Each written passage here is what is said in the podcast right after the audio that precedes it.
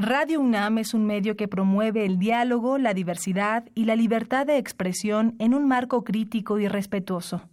Los comentarios expresados a lo largo de su programación reflejan la opinión de quien los emite, mas no de la radiodifusora.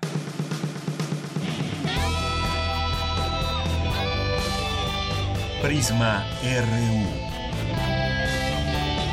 Relatamos al mundo.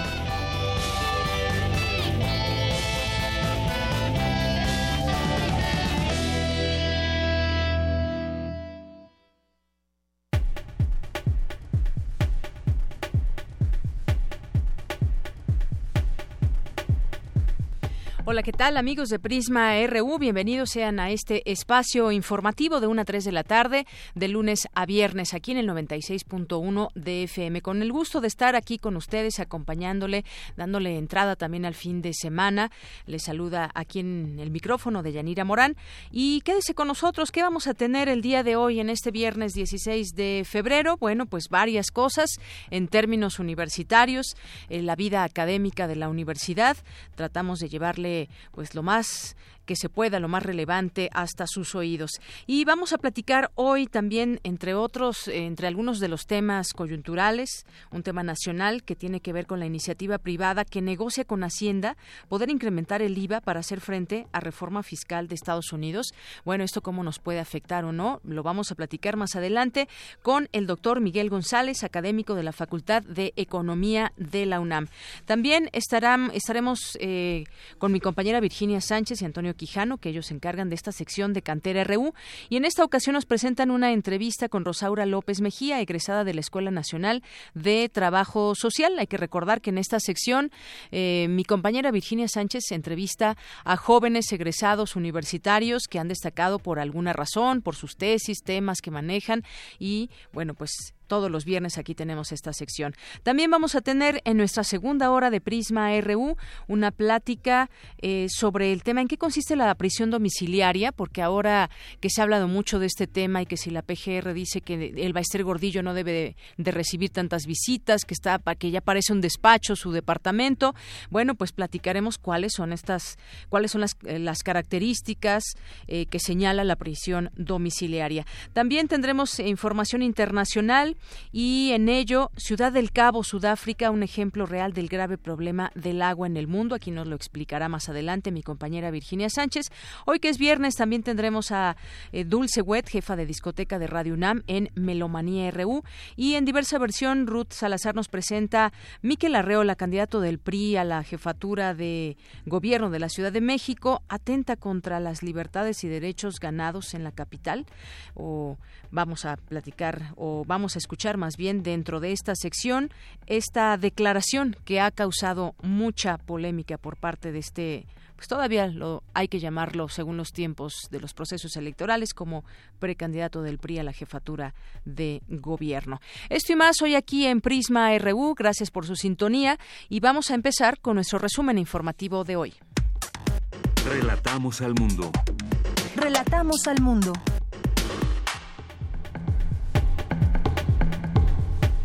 Y hoy viernes 16 de febrero, en los temas universitarios, el rector de la UNAM, Enrique Graue, dijo que la educación es un motor de desarrollo y de equidad social, no solo en México, sino en toda Iberoamérica. Por ello, debemos pugnar para que la cobertura en el nivel superior crezca por arriba del 50%.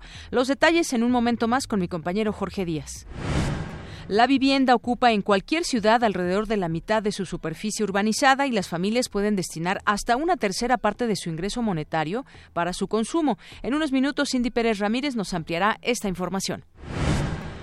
Ciudad de Cabo, les decía, eh, allá en Sudáfrica, es un ejemplo de la grave eh, situación de escasez de agua en el planeta, explicó Benjamín Martínez, investigador del Centro de Ciencias de la Atmósfera de la UNAM.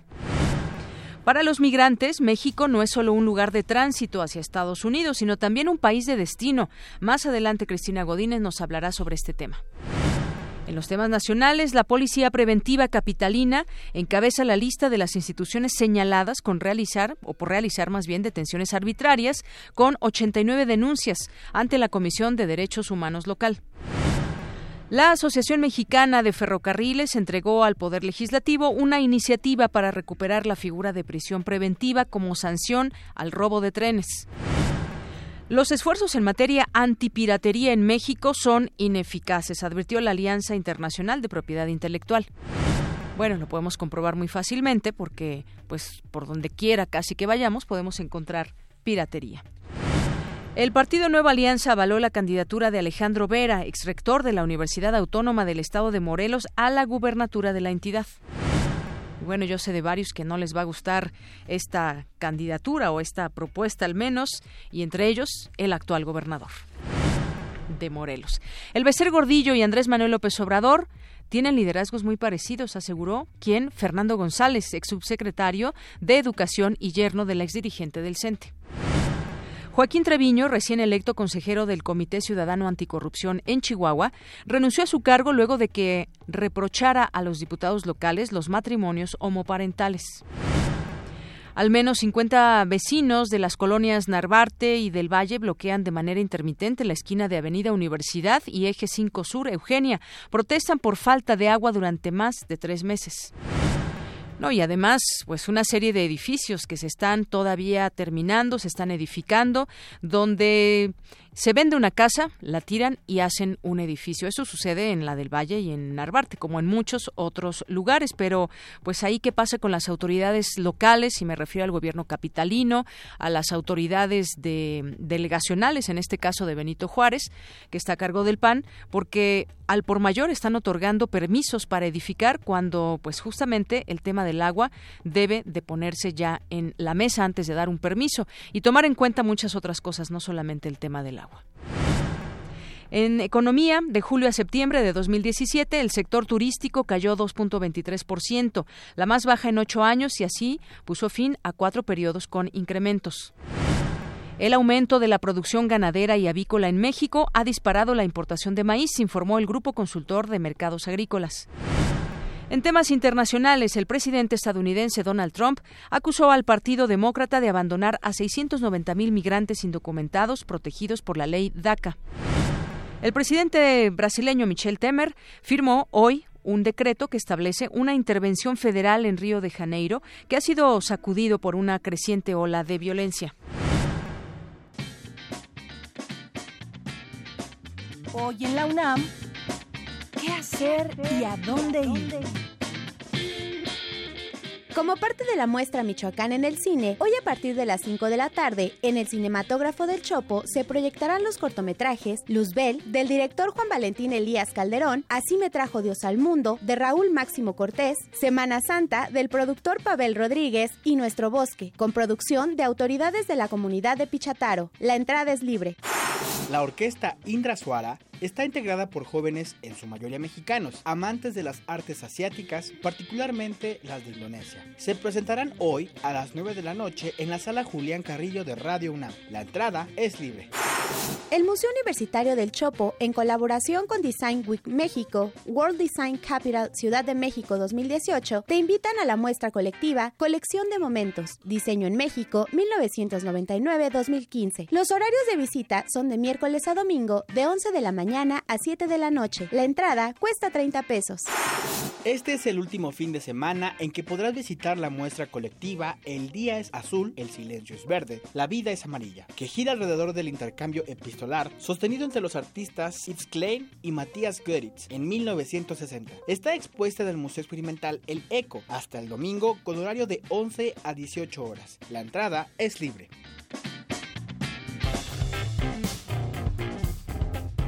Campus RU. Y entramos al campus RU cuando es la una de la tarde con 14 minutos. Y ya está aquí conmigo Jorge Díaz porque nos va a platicar sobre pues un tema del que mucho se ha hablado Jorge que tiene que ver con la educación y la cobertura de la educación. Y siempre se proponen cifras que pues nos gustaría que vayan haciéndose realidad pero en juego están muchos muchos elementos propuestas y coordinación sobre todo.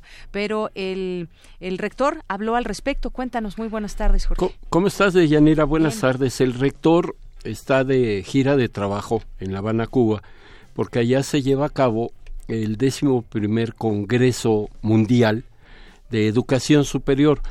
Pero ya que mencionas esto de la educación, bueno, pues hay que dejar en claro que, al menos en México, el nivel de educación de todo el país no alcanza ni el sexto año de primaria.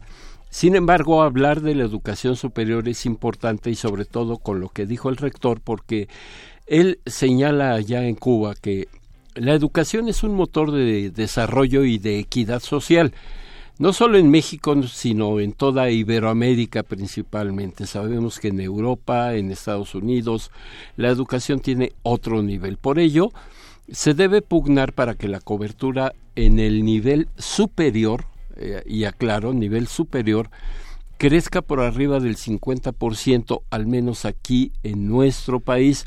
Fíjate que hay un dato interesante de Yanira. Eh, la cobertura de educación superior actualmente es de poco más del 37% y el 71% de la matrícula es atendida en la educación pública. Para alcanzar la meta de 40% de cobertura se, requiere, por lo pronto, de la creación de 250 mil nuevos lugares cada año.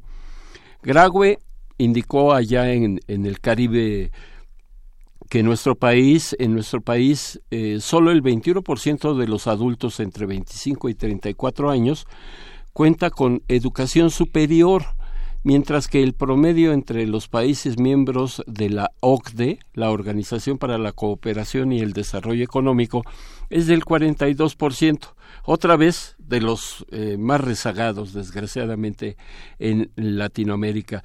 Y bueno, aquí la verdad es que este dato también demuestra lo que hacen otros países, sobre todo en Asia, Corea del Sur.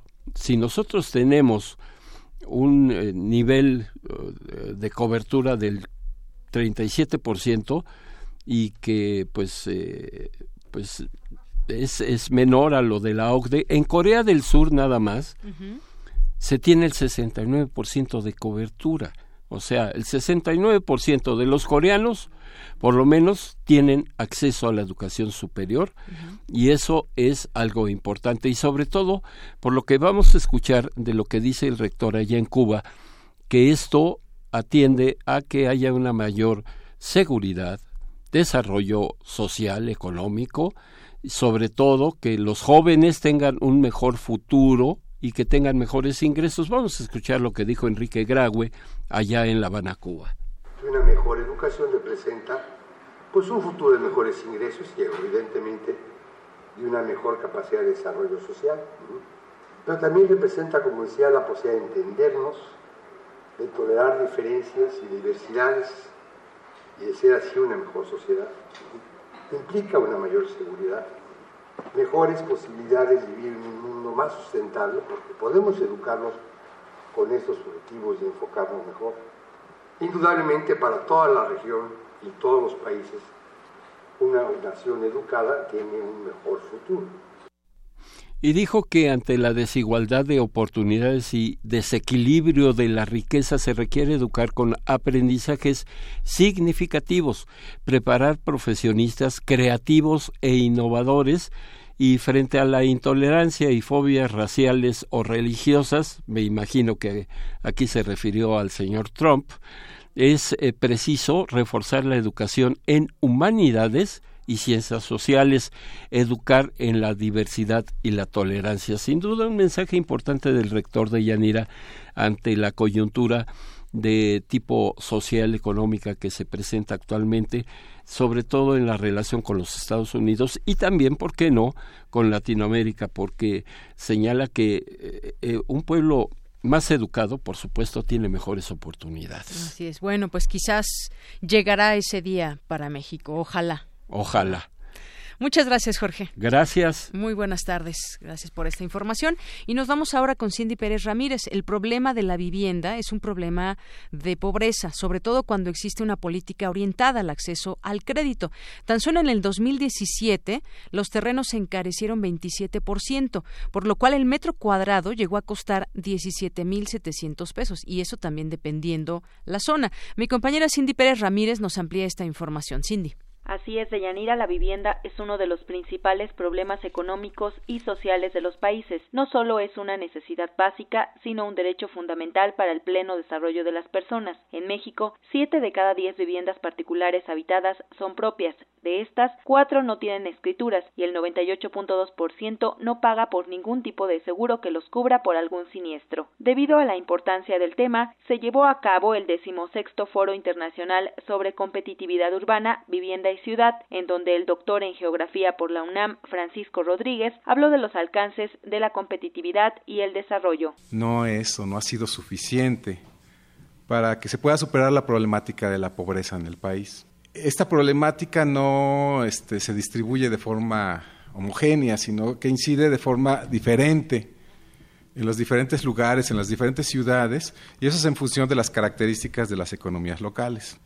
Entre otras cosas, su competitividad.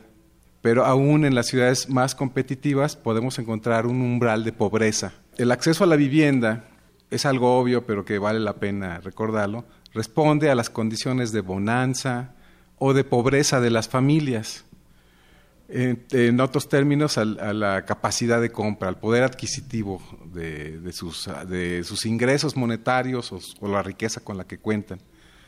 Esto se refleja eh, en las ciudades, eh, en, al interior de las ciudades, en, este, en estos patrones de segregación residencial, esta división entre la ciudad de ricos y la ciudad de pobres. Y esa segregación, a la vez que es un efecto de la pobreza, pero también de la riqueza, es uno de, de los factores causales de la pobreza misma.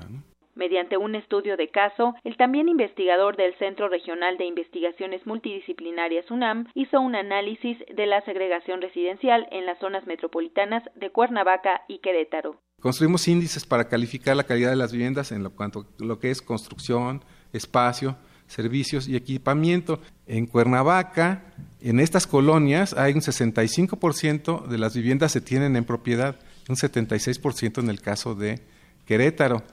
En general hay una mala calidad de la vivienda. Por ejemplo, aquí eh, los porcentajes son altos de viviendas de uno o dos cuartos. Los, servicios públicos menos servidos son el drenaje y, sobre, y en Querétaro lo que es muy notable es el agua entubada. En Cuernavaca hay un 15% de viviendas adecuadas y un 35% de viviendas precarias o de muy mala calidad. En Querétaro hay un 18% de viviendas adecuadas, un poquito más, y un 38% de viviendas malas o precarias. La pobreza extrema en Querétaro, aun cuando, sobre todo en estas colonias, aun cuando es menor en magnitud, en incidencia que en Cuernavaca, es más profunda. Cabe señalar que el suelo de la Ciudad de México para construcción de vivienda es cada vez más escaso, mientras que los departamentos en venta significan más de 45% de la oferta, los terrenos alcanzan solo 4.4% para venta y 3.7% para renta. Hasta aquí mi reporte. Muy buenas tardes. Gracias, Cindy. Muy buenas tardes. Bueno, pues hay varios datos que a tomar en cuenta, ciudades de, de, ricos y pobres, la calidad de las viviendas y sobre todo, quién hoy en día se puede comprar una casa, quién hoy en día se puede comprar un departamento en ciertas zonas y bueno, pues habrá que ver también porque cada vez, como decía el experto, hay menos espacio, hay menos espacio y entonces pues los departamentos tienden a ser más pequeños y elevar su costo, además. Vamos a continuar ahora con mi compañera Cristina Godínez. Para los migrantes, México es no solo un lugar de tránsito hacia Estados Unidos, sino también un país de destino. Adelante, Cristina. De Yanira Auditorio de Prisma RU, en la época actual nuestro país vive un aumento de migrantes que ven a México no solo como un lugar de tránsito, sino como un sitio para vivir. Y como parte del Seminario Permanente de Investigación sobre Migración México, Canadá y Estados Unidos, Lucía Toledo expuso que en su tesis de doctorado el trabajo de campo lo ha hecho en el albergue Misión para Migrantes y Refugiados Casa Mambré, en la Ciudad de México.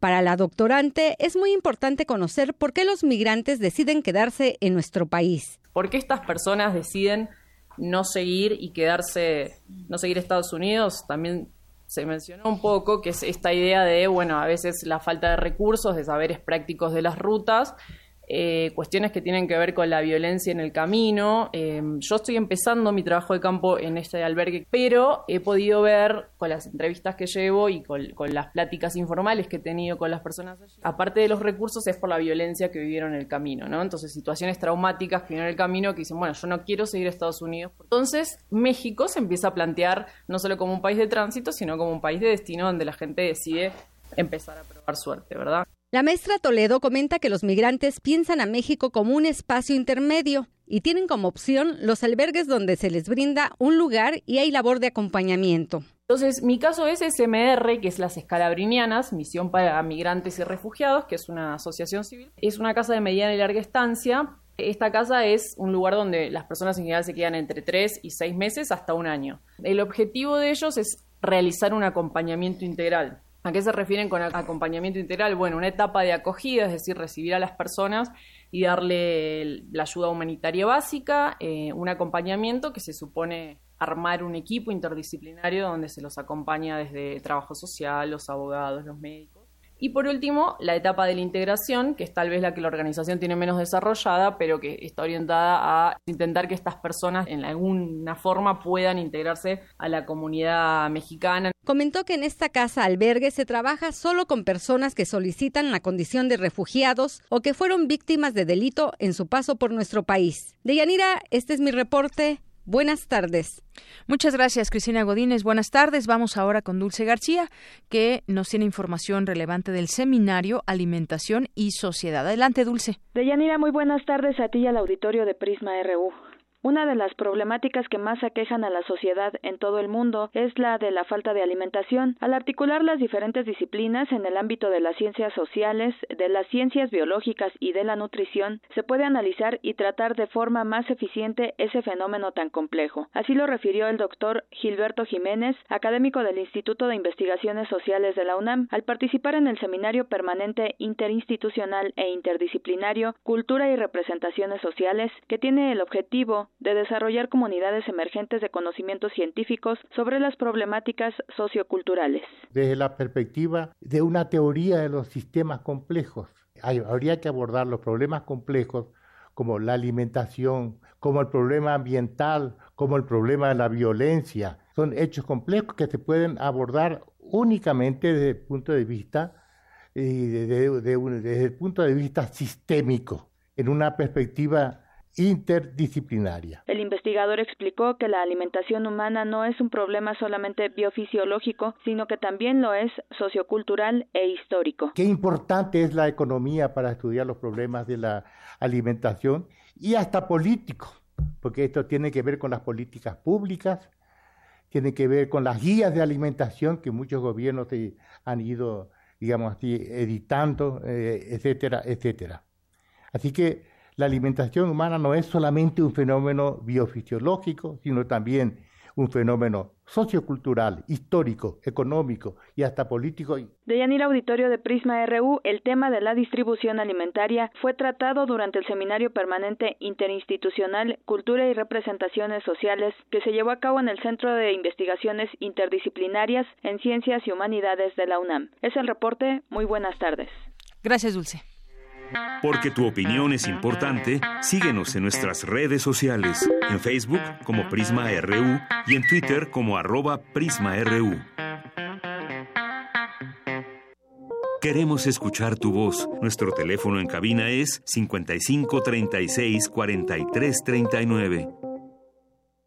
Continuamos una de la tarde con 29 minutos. Vamos a hablar de este tema que hemos visto eh, recientemente eh, distintas eh, versiones periodísticas en torno a esto, de lo que ha sucedido con empresarios que negocian con Hacienda subir el IVA y bajar el ISR, además de que el SAT evalúa declarar a Estados Unidos como paraíso fiscal. ¿Cómo es que se está dando toda esta situación, estas declaraciones, estos procesos? Platiquemos con el doctor Miguel González, él es académico de la Facultad de Economía de la UNAM. Le doy la bienvenida a este espacio, doctor. Buenas tardes. Buenas tardes, Deyanira, y buenas tardes a toda la audiencia. Bueno, para comenzar quisiera simplemente un muy breve antecedente. Sí. Eh, mencionando que pues el talón de Aquiles de México, del gobierno mexicano, es siempre el aspecto fiscal. siempre hemos estado atrás en la cantidad de dinero que se recauda para financiar todo lo que tiene que hacer el gobierno. Se llevó a cabo una reforma fiscal que no dejó satisfecho a nadie y sobre todo a los empresarios, pues se quitaron muchas de las ventajas que tenían, sobre todo la deducción eh, inmediata de las inversiones, se quitaron también la, el porcentaje total que podían deducir de gastos de carácter social para sus empleados y también la consolidación de todos sus eh, sus eh, ingresos de todas las empresas que pertenecieran a un mismo grupo empresarial. Y esto nunca los ha dejado satisfechos.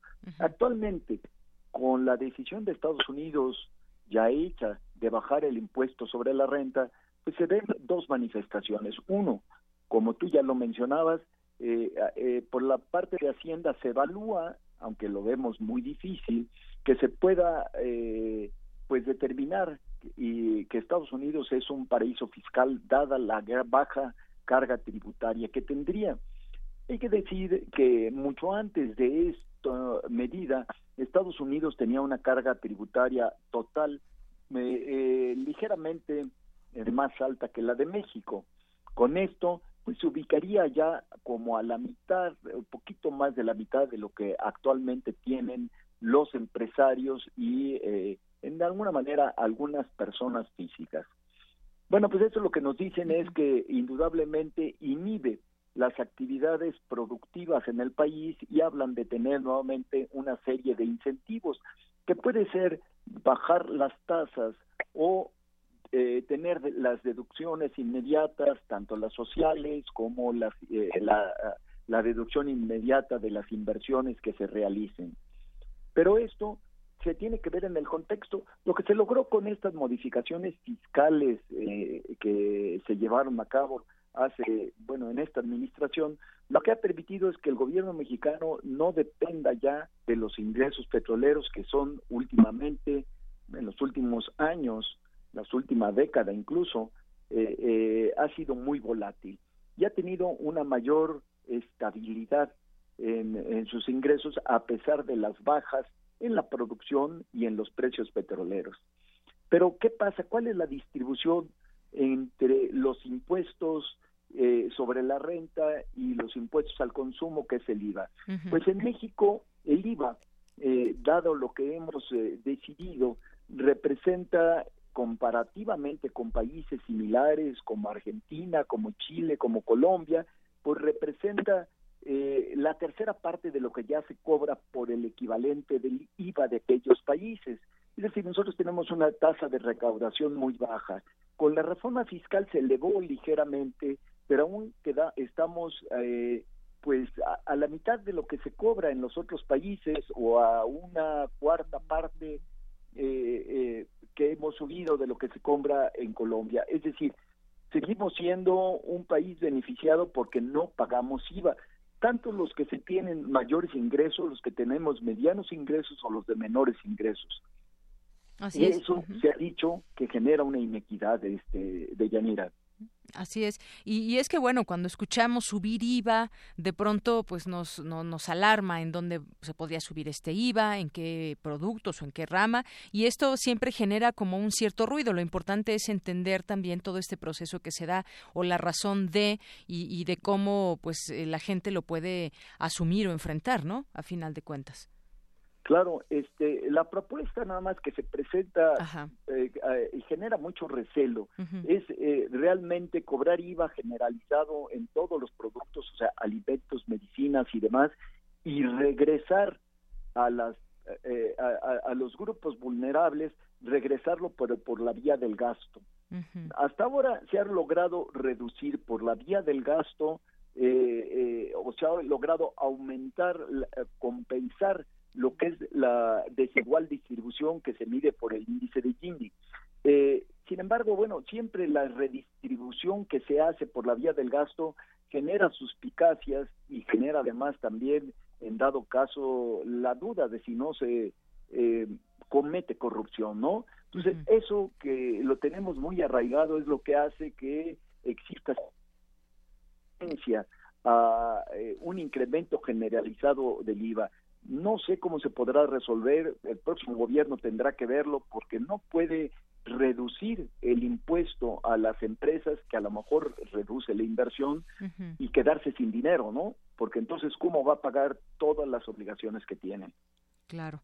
Bueno, pues ahí está este tema que queríamos preguntarle, entender qué significa esto de, subir el IVA en estos momentos. Hay una situación y previsiones también en el aspecto económico para este año. Y bueno, pues todos todas estas cosas finalmente son movimientos que se tendrán que hacer desde el gobierno. Vemos ahora estos empresarios que negocian con Hacienda, subir el IVA, bajar el, el ISR y el tema que decíamos al principio también de cómo entender a Estados Unidos como un paraíso fiscal paraíso fiscal para quiénes o por qué, y bueno, todo esto que usted nos explica.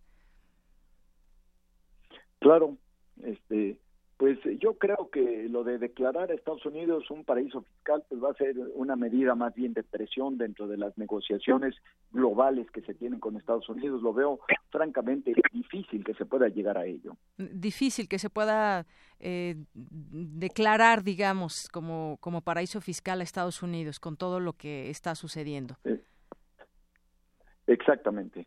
Es decir, bueno, pues ahí está el tema un paraíso fiscal o régimen fiscal preferente, que es otra forma de, llamarle y que pues tiene que ver con todos estos movimientos eh, económicos y que pues bueno, vamos a ver eh, al final de cuentas cómo queda esta negociación con los entre los empresarios también.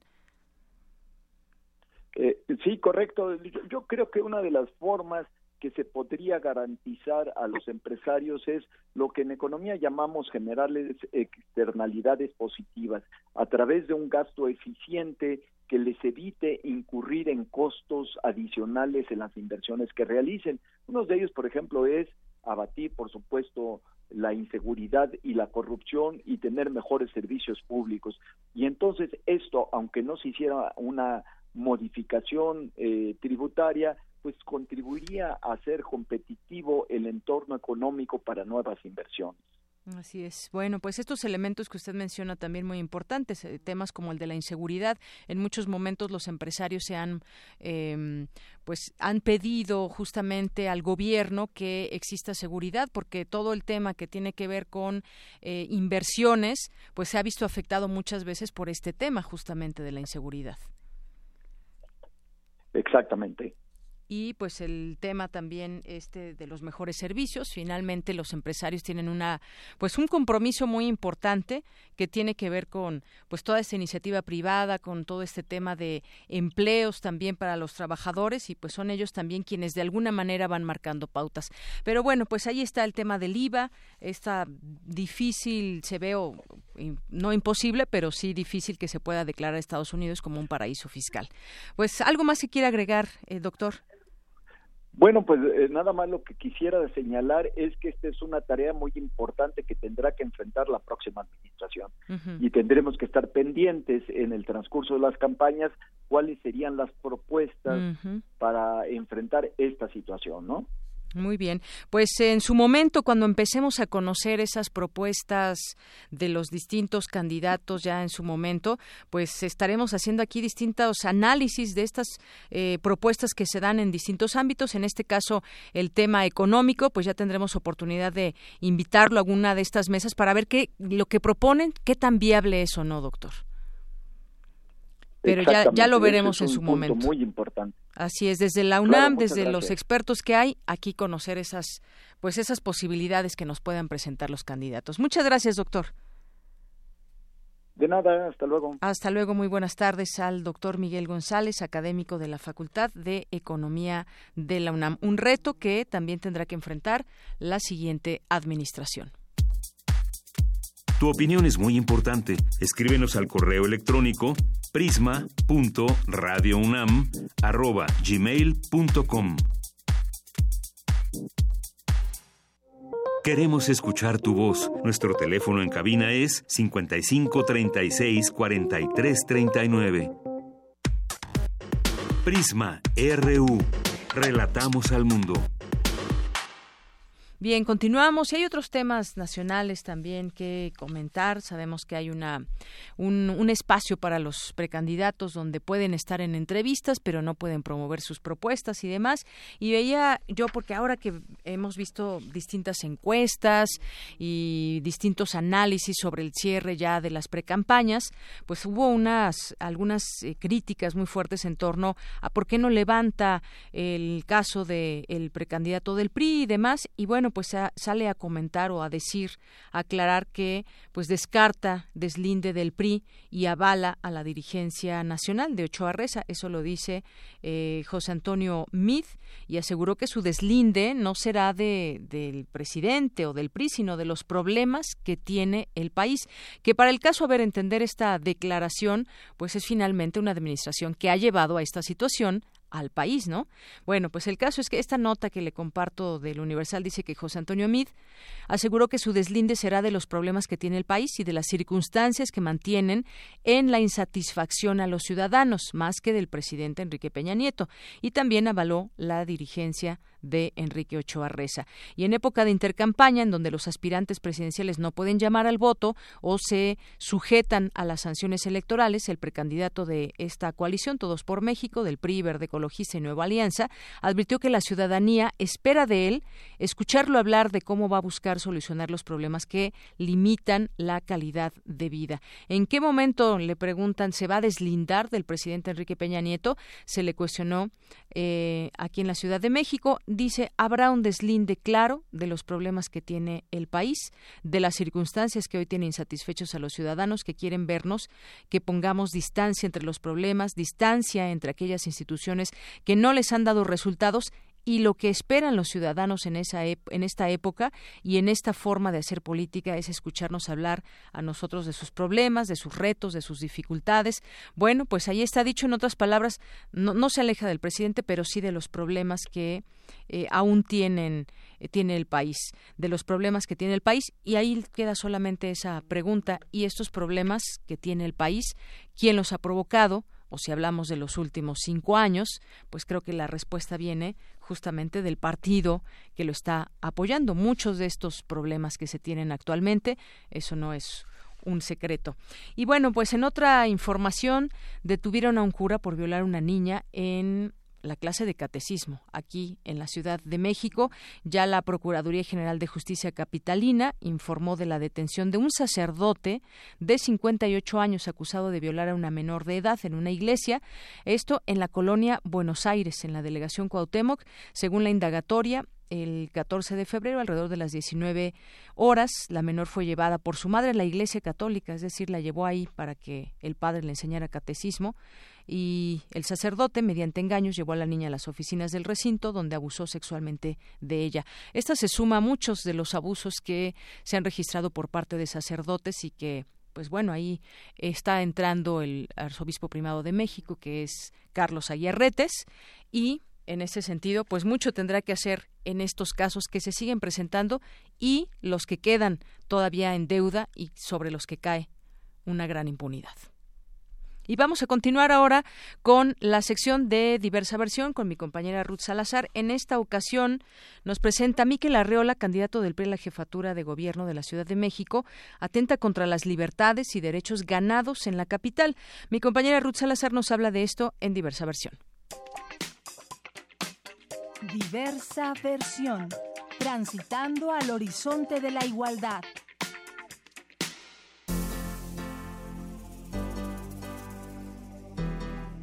¿Qué tal, Deyanira, auditorio de Prisma RU? Buenas tardes. El precandidato priista al gobierno de la Ciudad de México, Miquel Arriola, retomó temas que ya no estaban en la agenda pública de la capital, porque se trata de derechos humanos y políticos que ya están plasmados en la Constitución.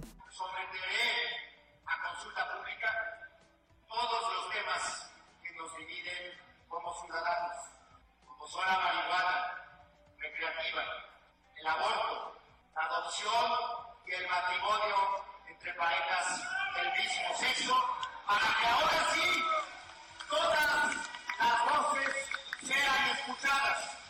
Vamos a devolver el poder a las mayorías En una entrevista radiofónica con el periodista Ciro Gómez Leiva, Miquel Arriola aseguró que derivado de sus giras por diversas colonias de la capital, recogió las peticiones que lo llevaron a prometer falsedades.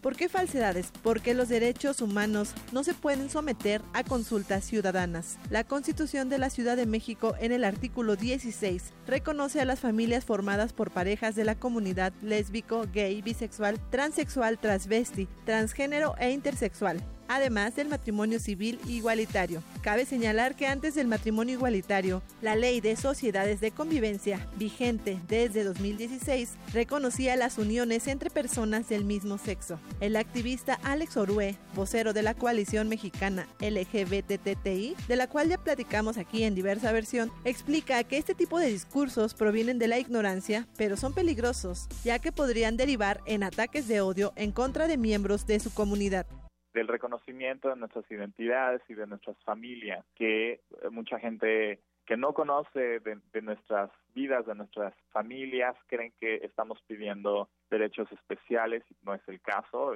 Siempre hemos existido, siempre hemos tenido familias, pero ahora el tema es precisamente el reconocimiento de, para tener las mismas protecciones, derechos y obligaciones que cualquier otro ciudadano.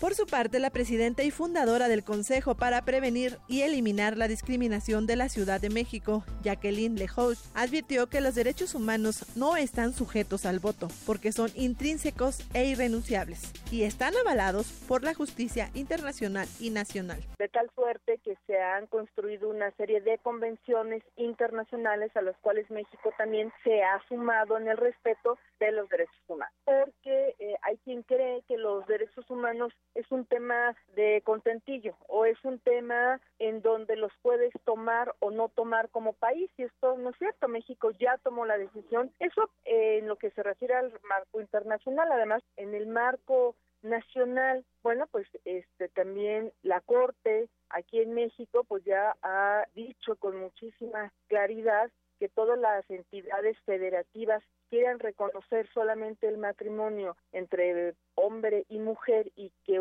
su único fin sea la procreación, estarán violando el derecho de las personas de la diversidad sexual. Y en la Constitución de la Ciudad de México, que se proclamó el 5 de febrero del año pasado, habla precisamente del derecho a la familia y el derecho a las personas de la diversidad sexual y de género.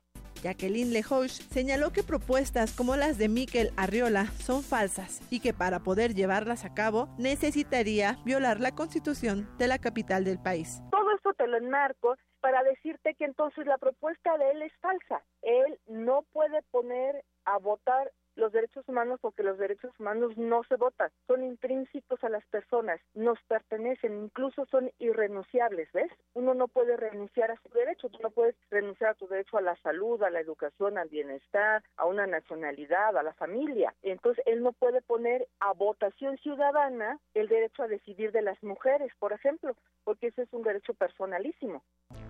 En nueve años, en la Ciudad de México se han celebrado 9.681 bodas entre personas del mismo sexo. Y desde 2013, un total de 17 parejas de la población LGBTTI se convirtieron en padres a través de la adopción. Además, ya está consagrado en nuestra Constitución. Tendría que modificar la Constitución de la Ciudad de México, lo que es cual significaría eh, pues hacer un, violarla en sí mismo, pero bueno, tendría que hacerlo, tendría que violar lo que dice la Suprema Corte de México y además estaría violando la resolución de la Corte Interamericana. Entonces, su propuesta no solamente manifiesta prejuicios y estigmas, sino además es una propuesta que no es viable y de ser viable estaría violando el marco internacional, nacional y local. Miquel Arriola sostiene su postura en contra de los temas referidos e incluso retó a sus adversarias de Morena y el PRD, Claudia Sheinbaum y Alejandra Barrales, a que le entren al tema para saber cuál es su posición. Miquel, tú eres, tú eres una persona de cifras, de reflexión, de análisis. ¿De dónde sale esta, salen estas cifras? Entendemos que algunas personas con quienes hayas topado en la campaña te lo reclamen. No hay una mayoría que esté pidiendo estos cambios en la Ciudad de México. No la hay. Nosotros no conocemos un solo estudio. ¿eh? Uno. Algunos datos, uno. Algunos datos. Sí. En el tema de la marihuana, por ejemplo, pues, el dato en la ciudad es que el 53% de la población no está de acuerdo con la legalización de la marihuana y el 55% de la población no está de acuerdo con la adopción homoparental. Esto de la adopción homoparental, eh, ¿qué encuesta es? Son datos de, estudios de pulsos diversos. Eh, te lo podría yo también mandar. Ojalá, porque no, no, no los hemos, no los hemos, la verdad, no, no lo, son, son, mira, no lo hemos registrado. Pues ojalá se los mande, porque datos y encuestas sin fuente carecen de veracidad. ¿Se vale subir estos temas ya discutidos y avalados constitucionalmente en la agenda pública para ganar votos? Mándanos tu opinión vía Twitter en arroba prisma.ru. Bien, pues sí, ahí como que se quedó sin palabras. Miquel Arreola no supo decir dónde están estas encuestas eh, o este sentir que dice Ciudadanos. 55% no está de acuerdo con la adopción homoparental. Pues sí, sería bueno conocer estas cifras. Y además, bueno, pues fuera de tono. ¿Y por qué lo decimos? Porque esto ya fue avalado por las instancias nacionales, las instituciones, los eh, eh, toda una discusión hubo para el tema. Y sí fue álgido. Y sí, la, la sociedad está dividida. Hay opiniones en contra del matrimonio eh, del mismo sexo, en las adopciones homoparentales. Sí, efectivamente sí la hay, pero esto tuvo todo un proceso. Y es ahí donde pues creo que también la sociedad ganó mucho, sobre todo muchas de las minorías, volverlo a discutir, volverlo a traer a la mesa, me parece que está fuera de lugar, esa es una opinión personal. Y bueno, pues dice que retará al PRD y a Morena, pues el PAN que ahora está con el PRD tendría mucho que decir, si avala todo este tema del matrimonio entre personas del mismo sexo, eh, los, eh, las adopciones homoparentales y muchas otras cosas, pero bueno, ahí de pronto las ideologías se entrecruzan. Porque tu opinión es importante, síguenos en nuestras redes sociales, en Facebook como Prisma RU y en Twitter como arroba PrismaRU. Prisma RU. Relatamos al mundo.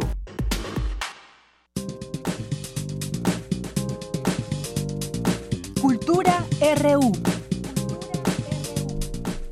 Y entramos a Cultura con Tamara Quiroz. Adelante, Tamara, muy buenas tardes. Deyanira, muy buenas tardes. ¿Cómo te encuentras el día de hoy? Bien, muchas gracias. Cuéntanos. Me, me, da mucho gusto, también me da mucho gusto saludar a todos aquellos que nos acompañan a través de la frecuencia de Radio UNAM.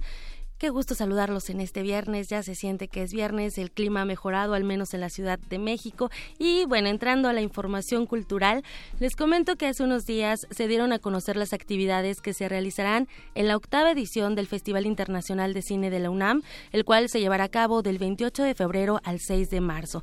En esta edición, el encuentro cinematográfico ofrecerá tres retrospectivas dedicadas a Rorosen, Nobuhiro Suwa y Travis Wilkerson, tres grandes directores, todos nacidos en la década de 1960, y además de presentar sus trabajos fílmicos, estos directores participarán en la cátedra Ickman Bergman en cine y teatro y también van a impartir clases magistrales, esto en el auditorio del Museo Universitario de Arte Contemporáneo, mejor conocido como el MUAC. Este año, 31 cintas se encuentran en competencia para obtener el Puma de Plata al mejor director y mejor película en las categorías de competencia internacional y competencia mexicana.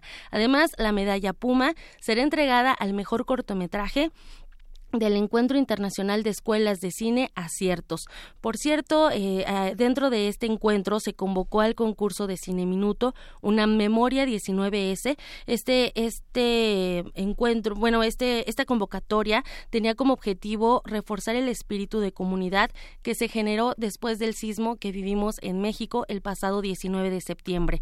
Hoy cierra esta convocatoria. Los videos que aún falten eh, pueden subirlos a la plataforma de Instagram utilizando los hashtags UNAM Memoria 19S, FICUNAM 8 y CDMX como Ciudad de México, pero solamente esas siglas.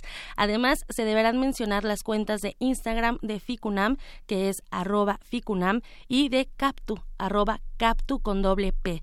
Tienen hasta las 11.59 de la noche para poder participar, todavía alcanzan a participar de Yanira y... Sabemos que aún faltan 11 días para el inicio del FICUNAM, pero les vamos avisando para que vayan apartando la fecha.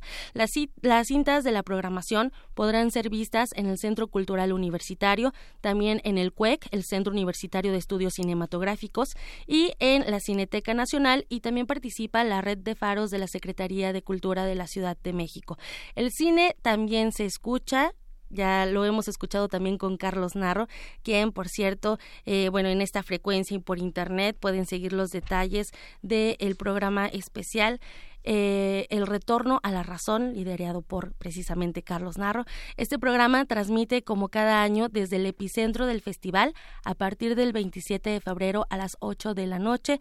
Pueden escucharlo por el 96.1 de FM o en www.radio.unam.mx. ¿Y ya viste el cartel de esta octava edición de Yanira? No, no lo he visto. Cuéntanos qué películas trae. No, no trae películas. Ah. El, cartel, eh, bueno, es que te comento, desde sus inicios, el festival ha explorado la geografía compartida entre el cine y otras disciplinas artísticas. Desde el 2013 se comisiona a un artista mexicano o un residente del país el, diseño de la imagen del FICUNAM. El año pasado la, imagen estuvo a cargo de Felipe Ehrenberg, eh, pionero de la técnica neográfica y de la plástica conceptual en México, y este 2018 la representación gráfica es de la autoría de Pablo Vargas Lugo. Él es egresado de la UNAM y desde 1991 ha participado en numerosas exposiciones individuales y colectivas. Y para esta edición el artista mexicano ha ideado un espacio en el que lo primordial son la mirada y el tiempo, los dos representantes máximos del cine y estos representantes están superpuestos en un mar, una especie de plasma que los cohesiona. Esta es la imagen de esta octava edición del FICUNAM. Y si quieren conocer más, del trabajo de Pablo Vargas Lugo. En el Museo Universitario del Chopo pueden visitar la exposición Atlas. Este es un proyecto que tomó como punto de partida una escena de 2001, Odisea en el espacio de Stanley Kubrick. Todo se une, todos los siempre los caminos convergen en una sola institución, qué mejor que visitar también el, el Chopo, es una buena opción para visitar este fin de semana. Y bueno, también hay buenas opciones en el ámbito teatral. Esta semana en el Teatro Helénico se estrena en español El bien del país, una comedia basada en hechos históricos que narra cómo un grupo de convictos montan la primera obra de teatro representada en Sydney en 1788. Y bueno, si quieren ir al teatro, tenemos tres pases dobles para esta puesta en escena, El Bien del País. Son para la función de hoy, viernes 16, a las 8.30 de la noche. Los tres pases dobles se van a ir al 55 36 43 39. Ya está Dani en los teléfonos esperando su llamado para que vayan. Y para finalizar este fin de semana, eh, los dejo con un fragmento de Tiempo de Chilangos, a cargo de la Internacional Sonora Balcanera, quienes se presentarán el domingo 18 eh, al mediodía en el anfiteatro Simón Bolívar, allá en San Ildefonso, como parte del ciclo La Música Hoy que organiza Música UNAM. Por hoy es todo. Les deseo un excelente fin de semana. Pásenla muy bien. Muchas gracias, Tamara. Y con esta música de la Sonora Balcanera nos vamos al corte. Regresamos.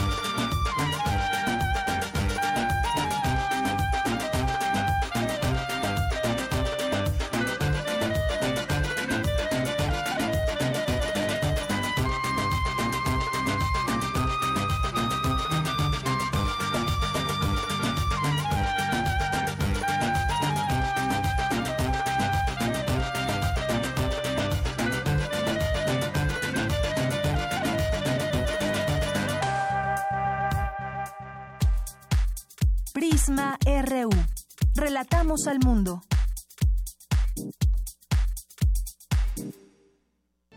...2018... 100 años del nacimiento de José Luis Martínez. La producción literaria de José Luis Martínez es un recorrido por la historia de México desde la época prehispánica hasta el siglo XX. Igualmente es un estudio, un mapa o guía sobre la literatura mexicana de los siglos XIX y XX. En 1940 publica Literatura Mexicana, siglo XX. Su hijo habla sobre la importancia de la obra. Este libro es muy importante porque es el que da por primera vez el esquema generacional y el esquema de los géneros, el de, de los estilos, el esquema de lo que como ahora mismo ordenamos nosotros la literatura mexicana del siglo XX. Rodrigo Martínez Barax, doctor en Historia y Etnohistoria por la Escuela Nacional de Antropología e Historia. José Luis Martínez. 96.1 de FM. Radio UNAM. Experiencia sonora. Ingredientes para hacer la pócima de la diversión. Ancas de rana intrépida. Ratones de laboratorio. Plumas de pollo creativo. Mm, medio litro de carcajadas. Y listo. Revolvemos todo y decimos... ¡Hocus Pocus! Hocus Pocus, la revista de los peques y no tan peques. Todos los sábados de las 10 a las 11 de la mañana por el 96.1 de FM. Diviértete aquí en Radio UNAM. PRD, Izquierda Hoy. Somos la izquierda que se identifica con las y los jóvenes, convencidos de lo que creemos, porque cuando dicen desigualdad, reclamamos igualdad. Cuando dicen jerarquía, reivindicamos la equidad. Cuando imponen control, decimos respeto a la diversidad. Y cuando hay abusos, exigimos nuestros derechos, los de todas y todos, sin distinciones. Estas son nuestras causas, es la actitud con la que vivimos. Hoy es nuestro tiempo y estamos seguros de una cosa. Somos la izquierda de hoy. ¿Qué dijiste? Otra vez estos con su canción. Lo que no sabes del movimiento naranja es que llevamos tres años luchando por eliminar las pensiones de los expresidentes, que fuimos los únicos en votar en contra de todas las reformas del gasolinazo, y que también hemos sido los únicos en renunciar a bonos y privilegios y luchar contra el despilfarro. Sé parte de este movimiento.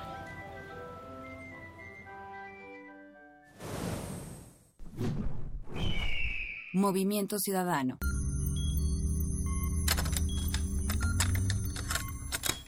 Ponte los audífonos con una pregunta clara. ¿A qué suena, este momento? Momento. Si pudieras musicalizar a cualquier persona, cualquier evento, cualquier circunstancia, tienes música para ir de un lugar a otro. ¿Cómo crees que sonaría? Ley listo. Complacencias musicales de personajes poco complacientes. Lunes, 22 horas. Por el 96.1 de FM, Radio UNAM.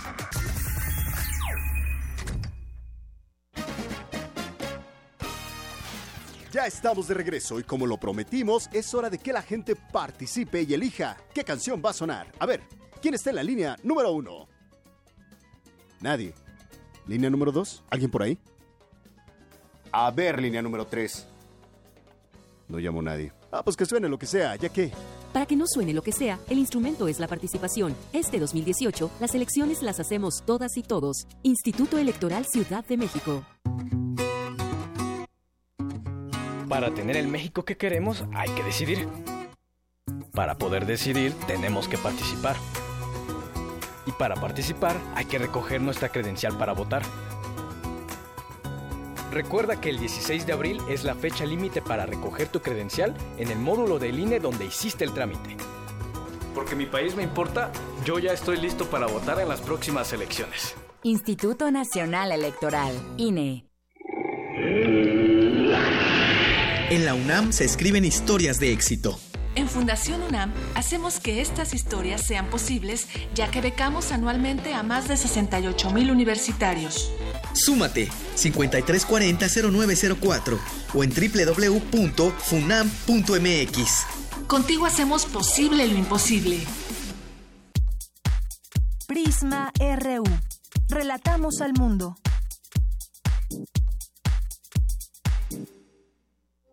Queremos escuchar tu voz. Nuestro teléfono en cabina es 55 36 43 39. Mañana en la UNAM, ¿qué hacer y a dónde ir?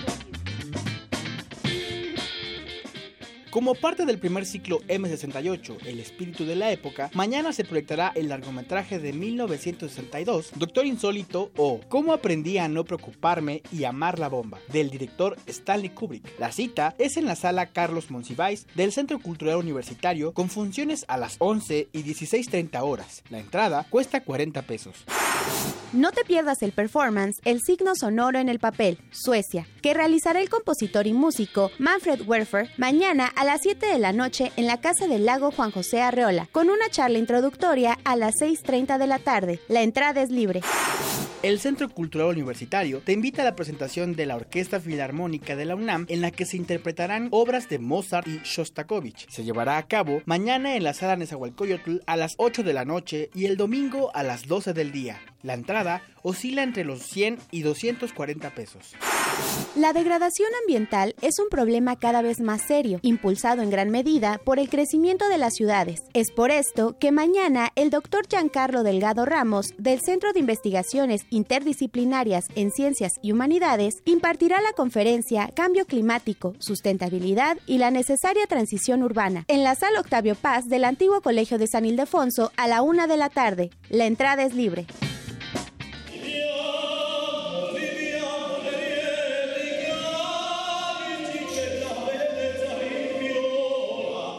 Esto que estamos escuchando es de Encanto, las voces de este ensamble vocal integrado por cuatro jóvenes cantantes. Esto que escuchamos es el brindis de la Traviata de Verdi. Y justamente quiero dar la bienvenida a uno de estos integrantes, a una de las integrantes de Encanto. Ella es Wedad Abdo y nos va a hacer una invitación y nos va a platicar un poco de Encanto. ¿Qué tal, Wedi? Bienvenida a este espacio de Prisma RU de Radio UNAM. Hola, hola, mucho gusto. ¿Cómo estás, Deyanira? Qué placer estar contigo. Gracias, Wedi. Pues aquí con mucho gusto de escucharte y además de que nos invites a próximos eventos que tendrá Encanto. Si nos quieres platicar un poco acerca de Encanto para que la gente los pueda ir conociendo, además de la música que vamos a estar escuchando aquí. Claro, con mucho gusto. Gracias por la oportunidad. Encanto es un ensamble vocal de cuatro personas ahorita. Eh, han tenido muchos cambios el, mismo ensamble, pero ahorita nos estamos dedicando a cantar puro eh, canciones de ópera, crossover y cosas del estilo, también un poquito más contemporáneas. Todo lo, lo ponemos con, con lindas armonías y adornado pues de manera coqueta, ¿verdad? Para que también guste mucho al público. Eh, somos tres sopranos y un tenor, de los cuales, pues la verdad nos hemos convertido en super amigos y nos hemos conocido en diferente tipo de áreas. Por ejemplo, al tenor yo lo conocí trabajando con música sacra y a las chicas las conozco trabajando en el rock. Entonces ha sido como como una evolución muy padre por parte de todos nosotros. Muy bien, y además eh, ya tuve oportunidad de escuchar eh, su música y con esa voz que nos, eh, que nos transportan a un viaje mágico también y van pasando por distintos géneros de la música. ¿Qué es lo que interpretan ustedes en Encanto, Weddy? Mira, nos vamos ahora sí que con muchas cositas. Por ejemplo, ¿qué te gusta? tenemos un arreglo del brindis de la Traviata, de Verdi, que la verdad a la gente le ha gustado muchísimo. Eh, nos vamos también con cosas con, con Puccini, por ejemplo, ¿no? Como el Omio Babino Caro, que lo canta una de nuestras sopranos, o el Nessun Dorma, que de hecho es un dueto con nosotros. Y de ahí podemos pasar a cosas más contemporáneas, como por ejemplo Hijo de la Luna, ¿no? De José María Cano, o quizás hasta Granada, inclusive, de Agustín Lara, ¿no? Que son como cosas que gustan mucho en el público también, y con arreglos vocales muy, muy coquetos, muy lindos, que han provocado, la verdad, mucho gusto entre la gente. Oye, Weddy, también veo que eh, entre su repertorio está el metal sinfónico. Así es, de hecho, nos han pedido varias canciones de Nightwish y cosas así, que fueron como los pioneros de, de fusionar la voz eh, con estilo de bel canto al rock, ¿no? A, la distorsión de las guitarras y todo esto. Y nos han pedido cositas de ese estilo por lo mismo que te comentaba de que eh, Viridiana, Estivalis y yo nos conocimos en, en el área del rock en México haciendo precisamente este tipo de música, de metal sinfónico, de rock sinfónico, y nuestro público nos ha pedido cantar cositas de esta, pues sí, de esta, de este género, cosa que hemos hecho que ha gustado también bastante y de hecho también nuestro tenor pues se ha aplicado y sí le ha gustado también. Bien, bueno, pues si la gente ha escuchado a Nightwish, pues qué bueno, porque además eh, podrían escuchar esta, este repertorio con ustedes en Encanto. Y bueno, platícanos de los próximos 17 y 18, que la gente va a poder escucharlos, ¿dónde? Cuéntanos. Pues sí, mira, eh, estaremos en los balcones de Madero, se están haciendo otra vez los eventos culturales ahí, para, obviamente para todo público, para todos los transeúntes. En este caso estaremos eh, mañana 17 a las 8 de la noche en los balcones de Casa de Azulejos. Eh, estamos invitando a todo el público, es obviamente gratuito y generalmente cantamos en el balcón, pero después nos podemos bajar a cantarle a la gente. De hecho, llevamos discos y convivimos con ellos.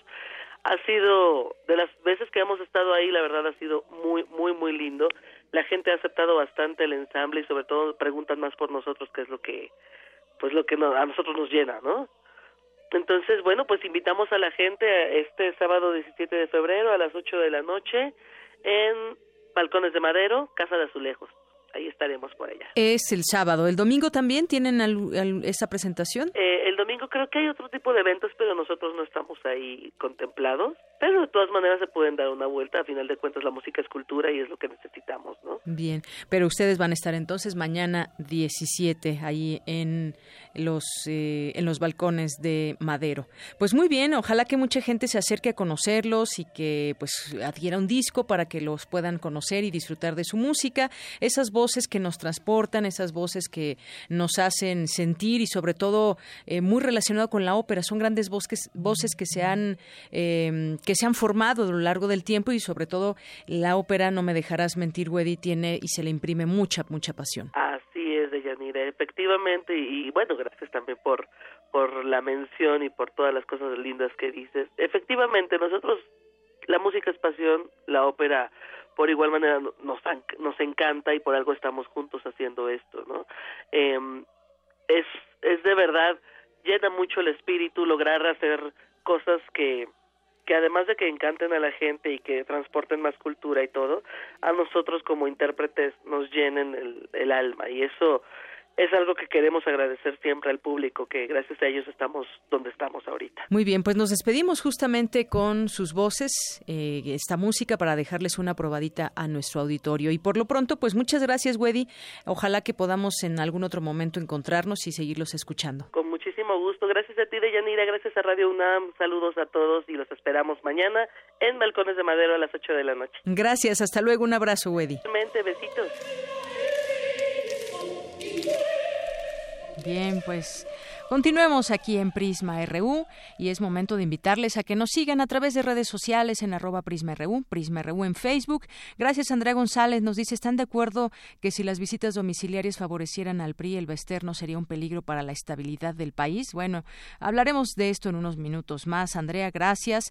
Gracias también a César Alberto, a Kevin Almeida, a la Casa Universitaria del Libro, que siempre está muy atenta y promoviendo talleres y cursos como este de escritura personal, la narrativa del yo del 21 de febrero al 16 de mayo. Consulten su página Casa Universitaria del Libro y se encontrarán muchas buenas sorpresas.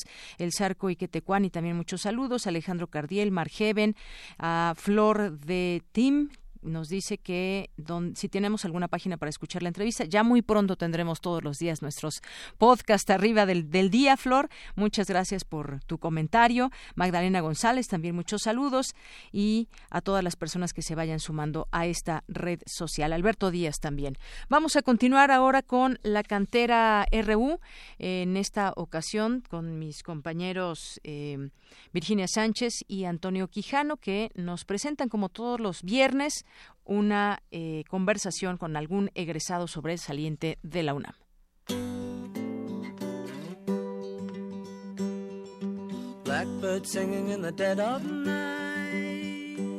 Rosaura Alejandra López Mejía, egresada de la Escuela Nacional de Trabajo Social de la UNAM, formó parte de la brigada comunitaria Mellar UNAM, por la que recibieron el premio al Servicio Social Dr. Gustavo Vaz Prada 2017 por su trabajo Acción Comunitaria con enfoque interdisciplinario. Conozcamos más a esta sobresaliente y comprometida universitaria.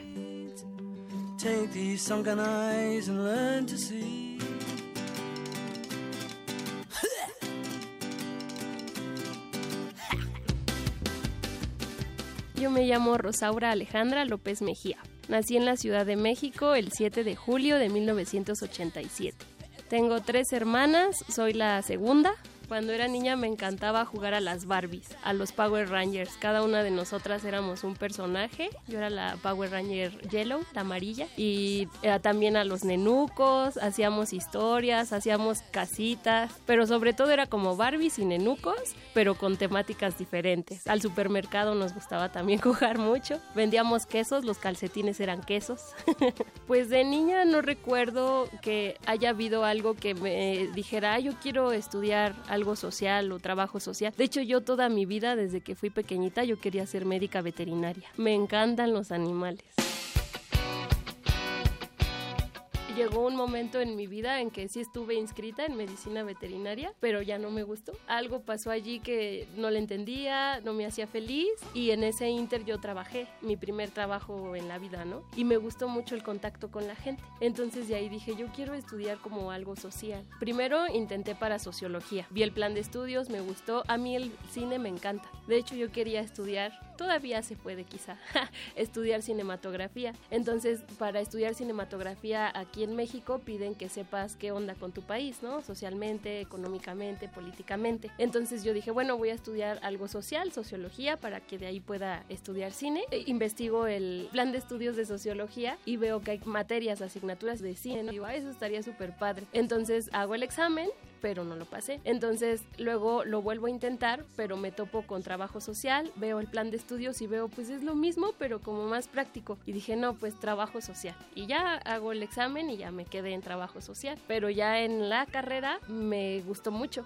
y sobre todo cuando llegué a las prácticas. Y ya estando allí fue cuando me di cuenta, esto me gusta. Pues hacer mi servicio social en Quintana Roo, en Puerto Morelos, la verdad es que ha sido una experiencia de vida. Eh, muchos aprendizajes profesionalmente, pero sobre todo personalmente. Mi corazón se quedó allá una parte muy grande. Representó para mí pues conocimiento de la realidad, ¿no? Porque muchas veces aquí en la Ciudad de México como que todo lo vemos como si fuera así siempre en todos lados, ¿no? Y pudimos ver realidades muy distintas y conocer a esas personas y tratar con esas personas, la cultura y así. Y para mí representó muchísimos aprendizajes, experiencias inolvidables y pues el, el estar en en contacto con la naturaleza así tan cerca, no, de verdad que me, me encanta.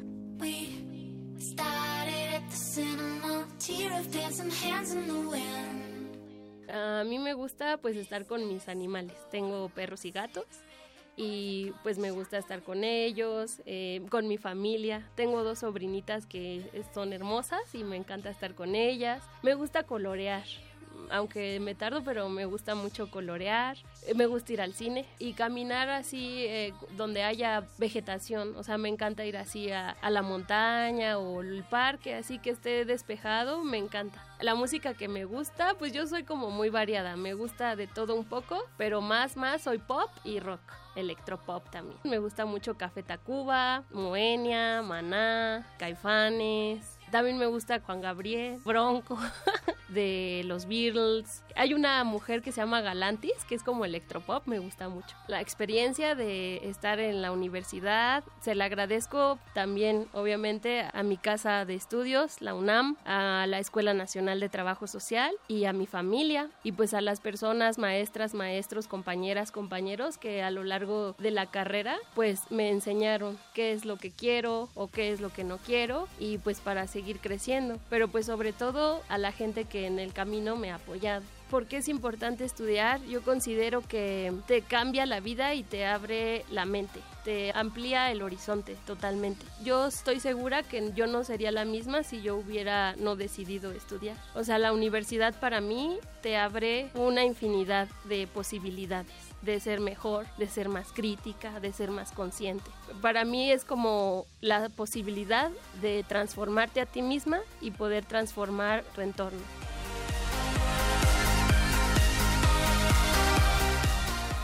Para Radio UNAM, Rodrigo Aguilar y Virginia Sánchez.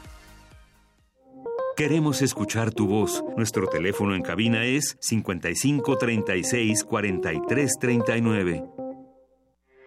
Porque tu opinión es importante, síguenos en nuestras redes sociales, en Facebook como Prisma RU y en Twitter como arroba PrismaRU.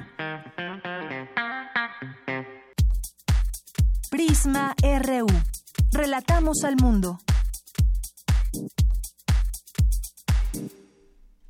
Bien, continuamos, son las 2 de la tarde con 20 minutos y bueno, pues se dio a conocer en distintos medios de comunicación, estaba leyendo las notas informativas en la jornada, en Reforma, en Animal Político, en Milenio, en varias, citan un, citan como fuente la PGR, sin embargo, bueno, pues estoy tratando de ubicar este boletín para verlo directamente de la PGR, no lo he encontrado en sus boletines que tienen publicados, pero habla y dice en este tono, notas informativas, luego de que la Procuraduría General de la República se quejó de que el Baester Gordillo convirtiera su prisión domiciliaria en una oficina de despacho, un juez decidió imponer un régimen más restringido para sus visitas, y le prohibió establecer comunicación vía telefónica o electrónica con personas no autorizadas judicialmente.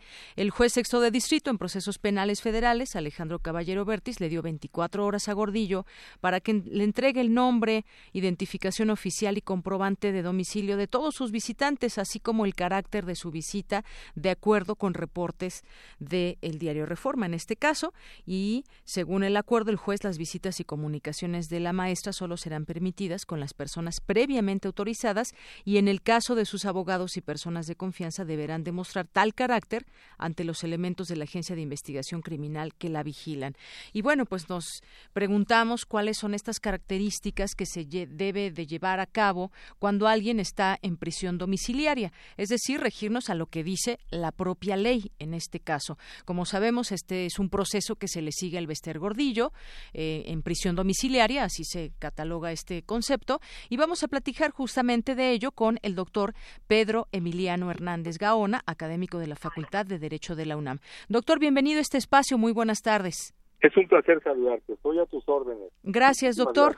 Doctor, muchas gracias. Pues yo quisiera preguntarle, ¿en qué consiste la prisión domiciliaria? Y bueno, pues enfocándonos obviamente a este caso de que tenemos del Bester Gordillo, porque mucho se dice alrededor e incluso ya hay, hay un tema político encima, pero ¿cuál es lo que dice la ley con respecto a la prisión domiciliaria? Bueno, aquí habría que definir, eh, en primer lugar, dos cosas. La primera, eh, a mí me parece de lo que he escuchado en los medios de comunicación que estamos en el sistema tradicional. Como tú bien sabes, hay dos sistemas. El sistema tradicional que sigue vigente, por el cual a la maestra Esther Gordillo se le fijó una responsabilidad penal. Y ahí se encuentra la figura del arraigo. Y en el nuevo sistema de justicia penal, e, efectivamente existe la prisión preventiva oficiosa, que obviamente puede ser, es una medida cautelar, que puede ser sustituida por una eh, un arraigo domiciliario. En, este caso, a mí me parece que estamos en el primer caso. Pero bueno, ambos, en ambos, en, ambas situaciones, ¿qué trata de asegurar en ambas situaciones? Ya sea en el tradicional o en el, o en el sistema nuevo cuando una persona está arraigada. Asegurar la presencia del imputado en el procedimiento. Eso es muy importante. Garantizar la seguridad de la víctima o el ofendido, o bien del testigo, y evitar la obstaculización del procedimiento. Entonces, eh, a criterio del juez, él puede otorgar una medida de arraigo en el sistema tradicional o bien puede ir sobre un arraigo domiciliario en el nuevo sistema de justicia penal sustituido por prisión preventiva oficiosa, que es en el nuevo sistema. Entonces, en este caso, eh, a mí me parece, como lo, lo comento, que estamos en presencia del primero. ¿Por qué? Porque ella tenía 70 años y estaba en un estado de eh, precaria salud. Así lo establece el, el, propio Código Penal por el que se está rigiendo la, el proceso que lleva la maestra eh, y que lo establece con toda precisión en el artículo 55 del Código Penal, en donde se dice que obviamente en estados de senilidad o bien en estados en estado precario de salud, como es lo que sus abogados han establecido. Obviamente ella tiene más de 70 años y obviamente tiene un estado precario de salud. Entonces, atendiendo el juez a esta situación, él es que le otorga la prisión, eh, el arraigo domiciliario. Así es. Y, y, y, en todo eso que usted nos dice también incluso sonaba esta voz de que se le pusiera un brazalete porque había eh, una cuestión o una sospecha de que podría darse la fuga y en este sentido lo que significa la prisión domiciliaria es una comunicación limitada, incomunicación total o si puede recibir visitas. ¿Cómo están estas características, doctor? Bueno, eh, en principio la ley no establece que no puede recibir visitas cuando estamos hablando de una prisión preventiva oficio, de una de un arraigo domiciliario. Sí puede recibir visitas, obviamente como acabo de escuchar hace un momento, obviamente hay que pasar una lista de las personas que la van a visitar por naturaleza de seguridad, pues, por supuesto que debe de, de tener quién la visita, a qué hora la visita, pero no hay ninguna ninguna limitación al respecto. Es decir, ahí, ahí se contravendría esto que, que señala la PGR, que no podría tener visitas que no sean meramente familiares, por ejemplo. E, ella puede recibir amigos, puede recibir a familiares. ¿Políticos? políticos, son amigos. No, no, no, yo no veo que exista en, dentro de la ley, ni en la ley eh, anterior, ni en la nueva ley, una limitación para que lo pueda hacer. Incluso en la propia Constitución no se establece. ¿Estamos? Porque como lo acabo de señalar ahorita, son tres puntos porque por los que obviamente se le da un resguardo domiciliario y son perfectamente claros asegurar la presencia del imputado asegurar eh, garantizar la seguridad de la víctima o del ofendido y evitar que se, se, obstaculice el procedimiento. Eh, la medida de, de brazalete como tú bien sabes, existe en el actual sistema de justicia nuevo, existen 14 medidas cautelares. La décimo precisamente el brazalete, la décimo tercera es el arraigo domiciliario y la décimo cuarta es la prisión preventiva oficiosa. Eh, si estuviéramos hablando del sistema nuevo, obviamente tendría que hacerse una audiencia por parte, solicitarla por parte de la gente del Ministerio Público y solicitarle al juez que obviamente pudiera existir un brazalete. Ese brazalete obviamente le daría certeza jurídica, obviamente, a las autoridades. O sea, sí cabe esa posibilidad de que se le ponga un brazalete. Sí, podría existir esa, posibilidad. pero, te voy a dar un dato, por ejemplo, en el Distrito Federal, desafortunadamente, no hay brazalete.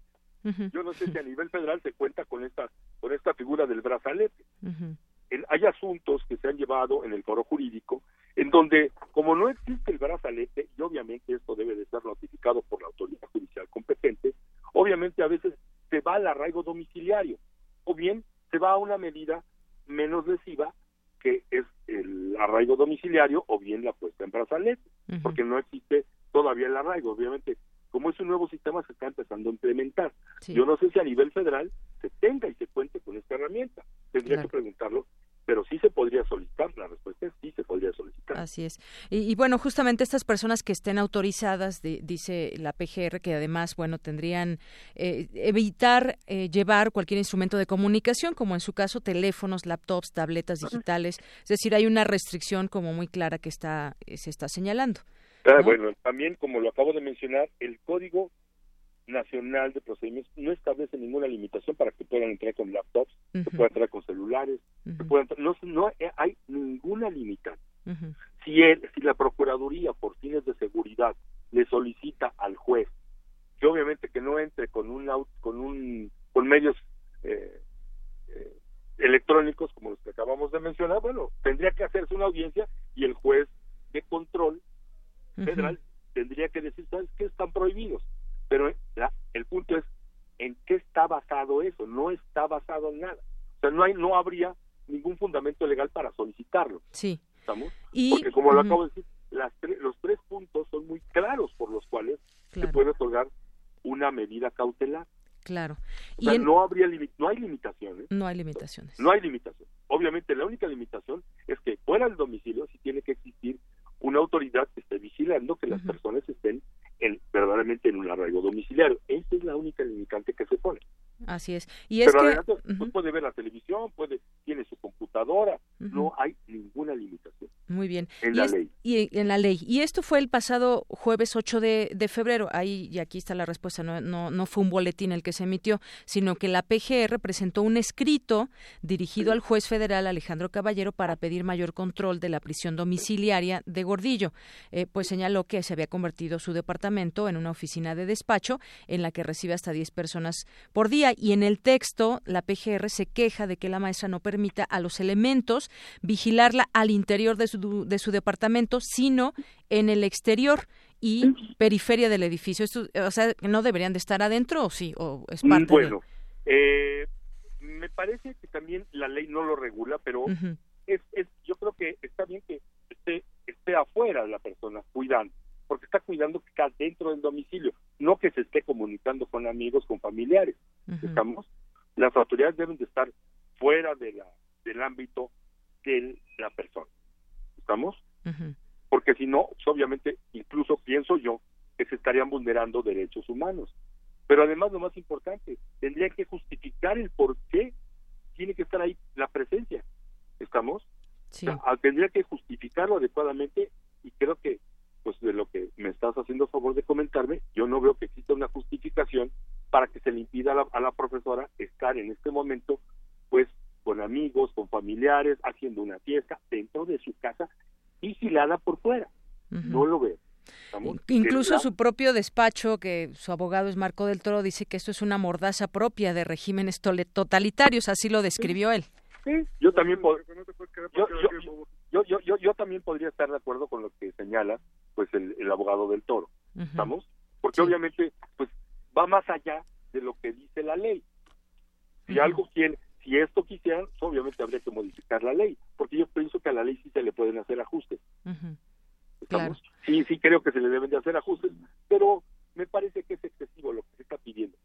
Me parece que es excesivo lo que se está pidiendo. Muy bien. Y es que justamente le, hablamos para eso, para que nos, nos dijera pues todo lo que viene en la ley con respecto a la prisión domiciliaria, porque al parecer, y digo, así lo dejamos, está llevando esto a un escenario político, al cual yo no llevaré a usted, pero el escenario político es, bueno, ¿qué está ahora con esta prisión domiciliaria que implica una cierta libertad? Lo pongo entre comillas, doctor. Eh, ¿Qué implica, eh, pues sabiendo la importancia política que ha tenido el Baester Gordillo a lo largo de la historia en este país en una época, digamos, de con el Sindicato Nacional de Trabajadores de la Educación, sus nexos con el gobierno y con muchos políticos finalmente y bueno, pues ahora al parecer no le ha gustado a la PGR estas reuniones o no se sabe exactamente a qué se le tiene miedo, pero pues esa frase de que pone en peligro la estabilidad, la paz y el Estado mexicano, pues sí me pareció bastante fuerte. Ahí, por ejemplo, ¿qué tendría que hacer la, autoridad? Explicar lo que están diciendo. ¿Me, me explico? Para que para solicitárselo al juez y el juez ya determinará, pero con toda claridad en la ley no hay ninguna limitante para que uno esté con familiares, con tecnología dentro de su hogar. No existe. Pero además, como, como, como comento hace un momento, a mí me parece que estamos en el sistema tradicional, porque recordemos que hay dos sistemas en este momento. El sistema tradicional por el cual la maestra fue procesada y obviamente el sistema de justicia penal nuevo, el sistema oral en donde vamos a pensar que estuviera en el tradicional y como lo estuvo, estuvo privada de su libertad, en este momento sí se puede ya migrar del sistema tradicional al sistema nuevo de justicia oral, por una razón, porque ahora la prisión preventiva oficiosa solamente se da por determinados delitos, como es la delincuencia organizada, el homicidio doloso, la violación, la trata de personas, eh, delitos graves de seguridad contra la nación, que no sé si podría estar ahí, el libre desarrollo de, la personalidad y la salud. Yo no lo veo que esté ahí el delito porque la están acusando. Entonces, si estuviéramos en el sistema nuevo, también tendría derecho a salir. Y no hay limitación ni en un sistema ni en otro. Muy bien. En términos legales, entonces, no estaría violando la ley. A mí me parece que no. Y si ellos presuponen que está violando, tendrían que justificar ante la autoridad judicial el que lo esté haciendo. Claro. ¿Cómo lo pueden justificar? Sí. A ver, dígame cómo. Claro. Así es. Y ha habido otros, eh, otros también. ¿Quién está en prisión domiciliaria? Que me habías, me había comentado aquí mi compañero. Leopoldo López y Doneto, que también tuvieron prisión domiciliaria, ¿no? Por traer algunos ejemplos a la mesa. Sí. Ok, sí. Es- se llama arraigo domiciliario. Arraigo es domiciliario. Arraigo y este, el nuevo sistema habla del arraigo domiciliario. eh, la, la- medida cautelar décimo tercera que está prevista en el artículo 155, creo, si no mal recuerdo, del Código Nacional de Procedimientos Penales. Muy bien. Bueno, pues ahí estaremos en este en este tema porque además hay un proceso que se le sigue al Bester Gordillo, no está Ah, todo dicho y entonces pues eh, el hecho de que siga una este proceso eh, eh, legal en su casa no significa que esté exenta de eh, de las acusaciones que se le imputan y no. bueno, pues solamente queríamos poner los puntos sobre las recordemos- claramente. Recordamos que la autoridad lo tiene que justificar. ¿Estamos? Si no lo justifica, no se le va a dar nunca eh, a la autoridad el derecho de que esté limitada para que la visite. Claro. Pues estamos, doctor. Muchas Pues no, gracias. Muchas gracias por su explicación. Creo que nos nos deja, pues, eh, con muchas eh, con muchas respuestas de las preguntas que teníamos al inicio de Pues, esta la- la que presentación. guste, siempre estoy a tus órdenes y muchísimas gracias. Gracias, este doctor. Hasta luego. Gracias. Hasta Muy luego. buenas tardes. Buenas tardes al doctor Pedro Emiliano Hernández Gaona, académico de la Facultad de Derecho de la UNAM. Porque tu opinión es importante, síguenos en nuestras redes sociales, en Facebook como Prisma RU y en Twitter como arroba PrismaRU. Queremos escuchar tu voz. Nuestro teléfono en cabina es 55 36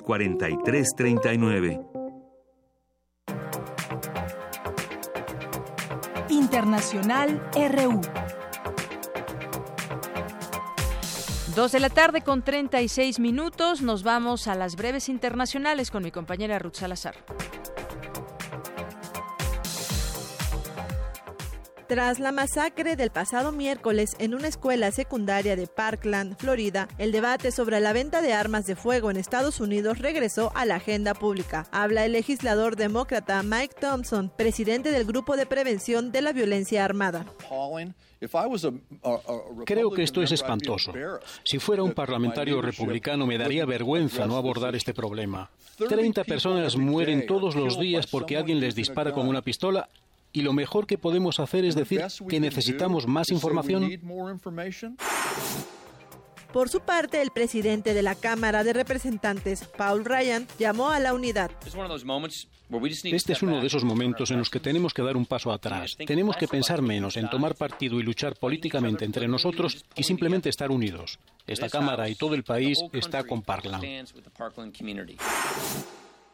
En Siria, la tensión aumenta, ya que el apoyo de Estados Unidos a las milicias kurdas le enemistó con Turquía, porque este país las considera terroristas. Por ello, el secretario de Estado estadounidense Rex Tillerson viajó a Turquía para normalizar las relaciones bilaterales. En este sentido, el ministro de Exteriores ruso, Sergei Lavrov, aseguró que Estados Unidos tiene una estrategia para instalarse en Siria de forma definitiva. Establezcan para siempre en Siria como pretenden ahora y a pesar de todas las promesas, lo que hacen es aislar una gran parte del territorio sirio, violando la soberanía de la República Árabe Siria e instaurando allí un tipo de autoridad local. Y tratan por todos los medios de crear allí una autonomía con el apoyo de los kurdos. Por su parte, el líder de Hezbollah, Hassan Nasrallah, denunció este viernes que cada uno de los conflictos actuales en la región de Oriente Medio tiene como trasfondo el intento de Estados Unidos por controlar los recursos energéticos. El presidente venezolano Nicolás Maduro aseguró que irá a la cumbre de las Américas pese a que le hayan retirado la invitación y calificó de oligárquicos a los países que le rechazan. Convoquen una cumbre, me tienen miedo. ¿No me quieren ver en Lima? Me van a ver. Porque llueva, trueno, relampaguee, por aire, tierra o mar, llegaré a la cumbre de las Américas con la verdad de la patria de Simón Bolívar y de Antonio José de Sucre. Allí llegará la verdad de Venezuela a la cumbre de las Américas. La ONG Oxfam creó una comisión independiente para erradicar cualquier tipo de abuso. El grupo está formado por expertas en derechos de la mujer y nace a raíz del escándalo de abusos sexuales perpetrados por una parte del personal de Oxfam en Haití tras el terremoto de 2010.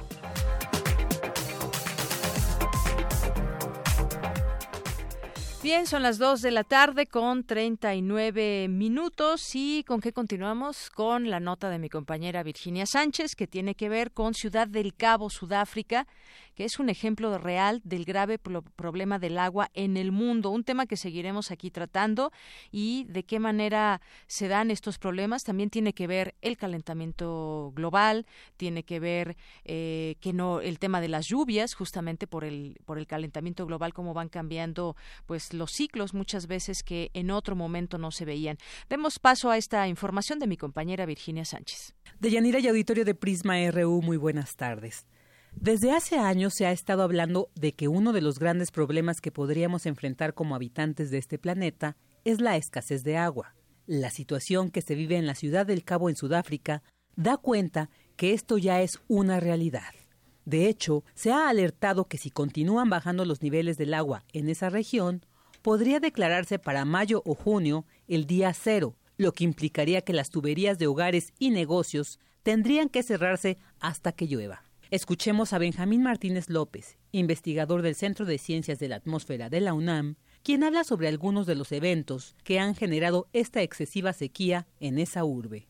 En los últimos tres inviernos realmente estuvo muy seco. Los déficits de precipitación en la época húmeda, los meses de mayo hasta digamos octubre, fueron déficits, faltó la precipitación y aunado a que en los inviernos no se observó un incremento de precipitación, pues la situación se agravó. Pero también en los últimos 20, 30 años, si usted revisa la serie de precipitación anual acumulada, los valores han ido hacia abajo. De hecho, con respecto a 1980, la precipitación que se observó en el año 2017 fue aproximadamente de un tercio de lo que se observó en ese año.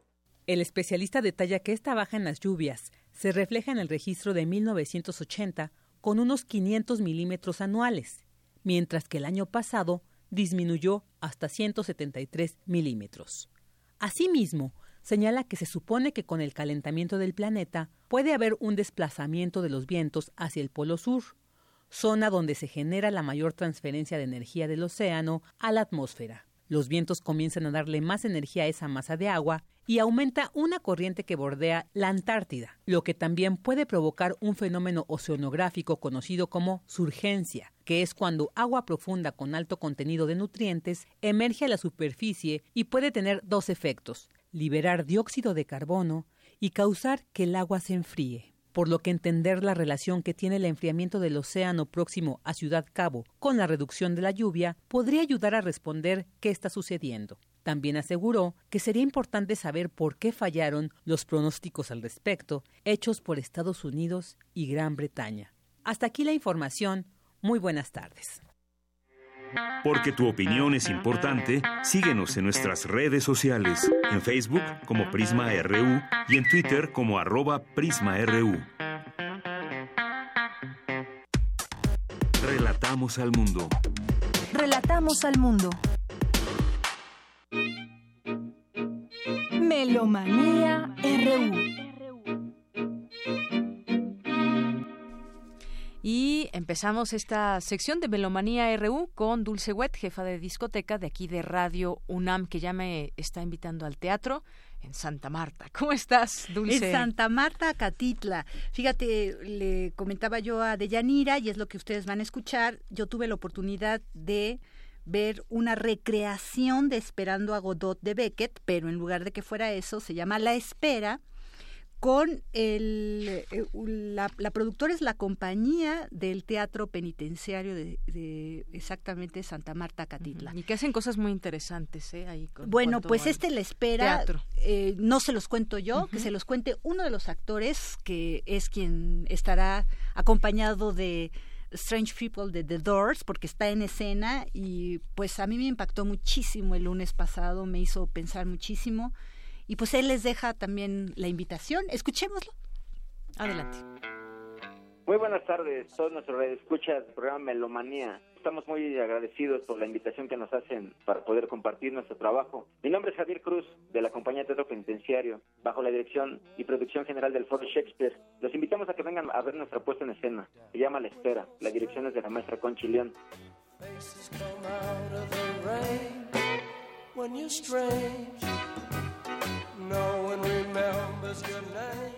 Nos vamos a presentar los lunes, martes y jueves a las 8.30 en el Espacio Urgente 2 del Foro Shakespeare. En Zamora número 7 está a espaldas del Metro Chapultepec de la línea rosa.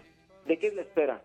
Son cuatro personajes, uno un violador, otro un asaltante, el otro se los deja de tarea y uno que es jefe de una banda de robo de autos. Esos cuatro personajes hicieron un trabajo de campo de más de 15 años, son ex internos de la penitenciaria de Santa Marta y pertenecen a la compañía de teatro penitenciario de los proyectos de impacto social del Foro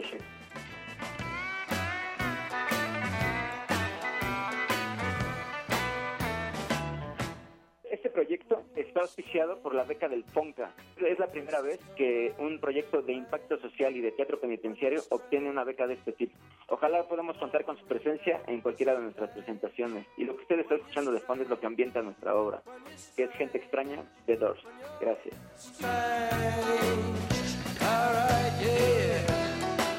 La producción es buenísima, los actores son muy buenos y más en el lugar donde se presentan, pues la van a pasar muy bien. Muchísimas gracias, esperemos contar con todos ustedes. Gracias.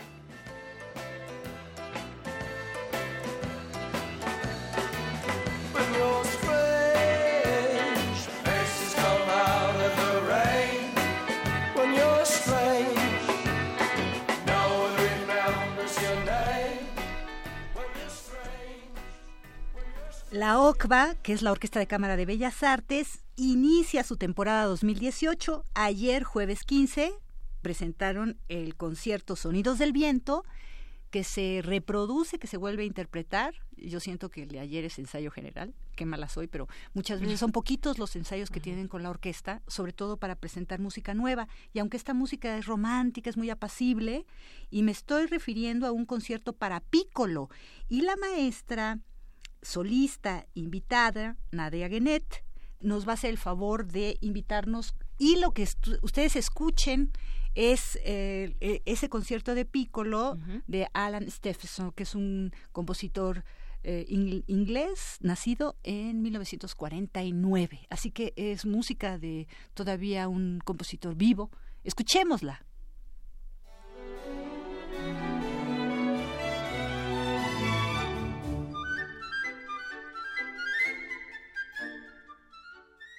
Muy buenas tardes, amigos de Melomanía RU.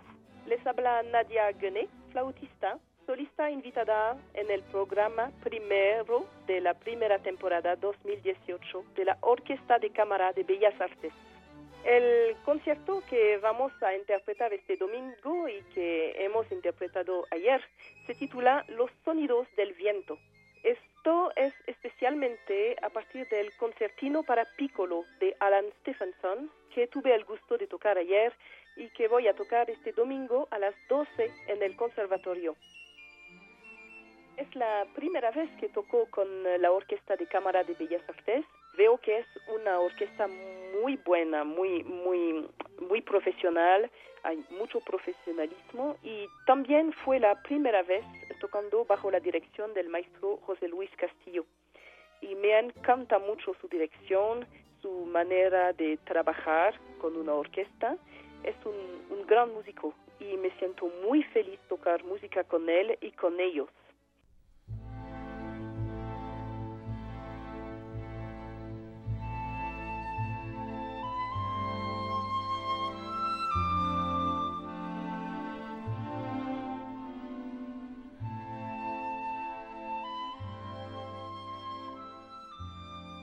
Alan Stephenson nació en Inglaterra en 1949. Todavía es activo. Ha vivido mucho de su carrera en África y se ha inspirado mucho de este país. Esta obra para piccolo y cuerdas es muy interesante, tiene momentos líricos, momentos profundos, momentos más humorísticos también. Stephenson sabe escribir para el piccolo con partes muy finas, muy transparentes y partes más amplias del lirismo y también con un guillo al tratamiento militar del instrumento, pero de muy lejos como un recuerdo.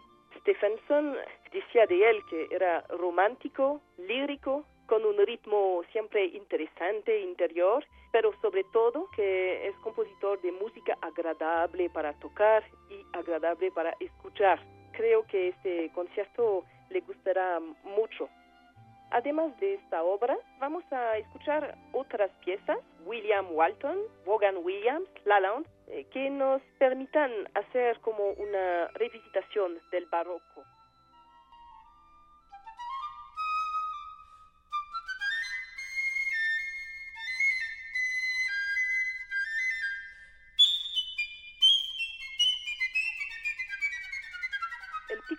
Tal vez no lo conocen, es el instrumento más pequeño y más agudo de la familia de la flauta transversa. Y a mí me gusta mucho cuando vine aquí a, México hace cuatro años, me especialicé con el piccolo sobre todo. Para mí es como un hilo que estiro de la tierra, una voz que está viviendo en el transparente de, la, de las cimas y también como este color de, de plata sobre las olas que podemos ver en fin, algo del sol, pero con unas raíces muy profundas de madera, de la tierra. Y esta sensación de estar como un árbol, ¿no? Con la cabeza en el absoluto y los pies bien, bien, bien en la materia de la tierra. Esta sensación me gusta mucho y intento transmitirla con mi música y con el sonido de mi instrumento. No se olviden, por favor, este domingo 18 a las 12 del día en el Conservatorio Nacional. Ahí les esperamos.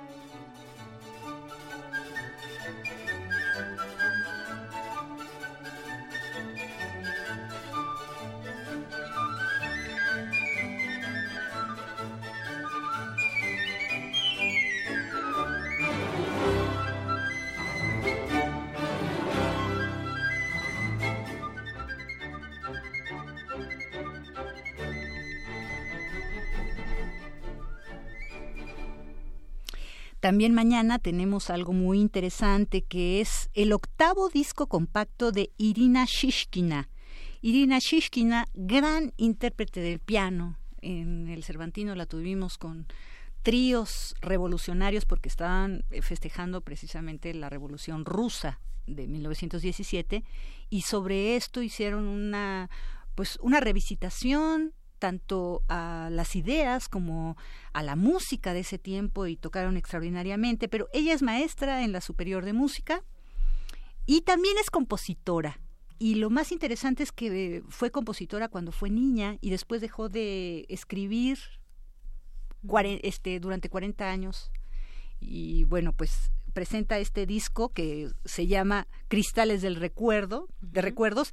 Esto fue un concierto, este disco es un concierto ofrecido eh, en octubre del 2016 y editado el año pasado por la Fonoteca Nacional, donde tocaron todo, este, una gran pianista que también viene en esta ocasión, ella nos contará, y también este, sus mejores alumnos. Y pues tocaron parece ser que el número de piezas que compuso, que fueron más de 100, pues tienen que salir tres discos, ¿no? Pero escuchémosla, es mañana en el CENART a las 7 de la noche.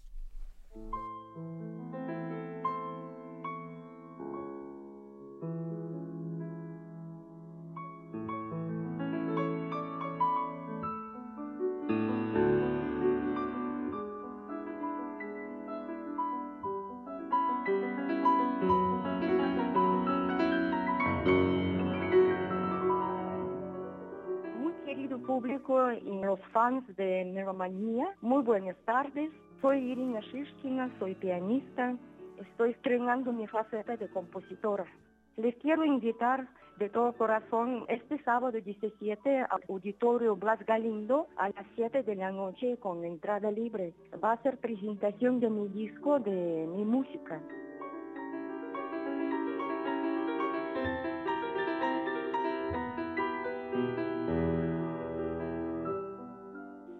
Trabajé mucho sobre este disco, gasté dos años y ocho meses en recopilación. Compuse todas obras de niña. A partir de siete años empecé a componer, hasta 13 años compuse 129 obras. Viene, hoy está en vuelo una renombrada pianista rusa, Polina Fedotova, va a hacer interpretación de obras a su cargo. No solamente van a ser obras infantiles, también van a ser obras muy difíciles que compuse en adolescencia, pero con una dificultad técnica y musical mayor de que uno podría esperar de niños.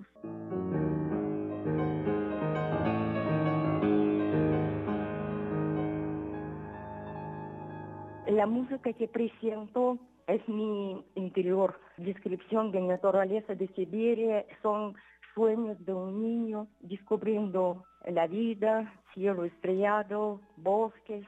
Como soy de Siberia, describí muchísima naturaleza que es parte de nuestra vida. No podemos separar y todavía le extrañamos las estaciones, los cuentos, cuentos rusos y no nada más rusos, danzas rusas y canciones rusas, y también danzas orientales y de otros países. Todo eso reflejé conociendo la vida y a través de, sonidos. Yo componía para mis contemporáneos. Siendo niña, componía para niños. Y donde yo estudié en mi ciudad natal, los niños tocaban mis obras.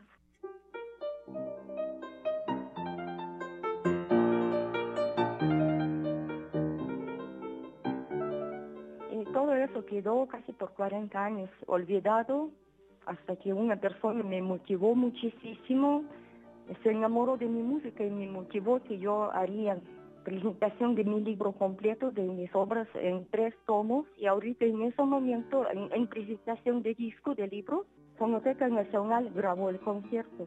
Y ahorita yo presento el disco, es grabación de este concierto donde tocaron mis mejores alumnos, donde toqué yo y donde tocó esta muy nombrada pianista, ganadora del primer premio del concurso Chopin y del concurso de Rachmaninoff en Rusia. Tiene grado de artista de honor de Rusia, es una condecoración que se da por gobierno a la gente destacada.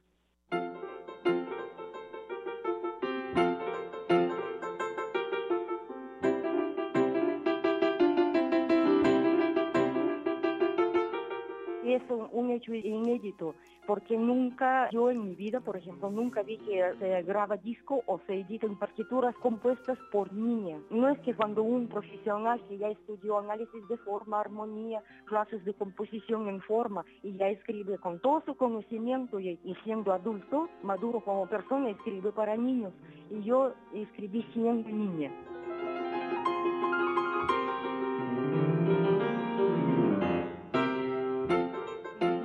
Se llama Cristales de Recuerdos. Lo llamé así porque um, significa mi encuentro de adulta conmigo misma de chiquita. Esta vez que viene la famosa pianista, después de presentación de disco, vamos a volver a grabar mi segundo disco con mi música, con algunas obras nuevas.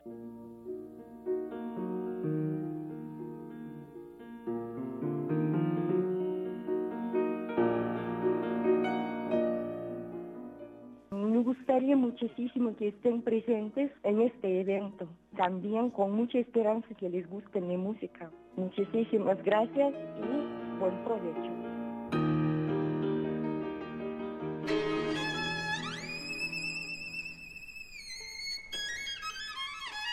Y es que ya nos vamos. Estamos escuchando el capricho número 5 de la película El violín rojo. Eh, esta película es de François Girard es la segunda nominación al premio de la Academia y Oscar en 1999 a la mejor banda sonora es música de John Corigliano. John Corigliano cumple hoy 80 años, muchas felicidades desde la Ciudad de México, este gran artista estadounidense que da clases en la Juilliard, que es miembro de la facultad y que ha obtenido, es, es una maravilla, su carrera ha sido mucho, muy exitosa desde los 26 años que presentó su sonata para violín, pero tiene el premio Pulitzer, cinco premios Grammy, el premio Winnie Mayer de composición musical, y el Oscar. Muy bien. Y pues ya nos vamos. Pues ya nos vamos, Dulce. Muchas gracias. Te escuchamos el próximo viernes. Hasta luego. Soy de Yanira Morán. A nombre de todo el equipo, tenga un excelente fin de semana. Hasta el lunes.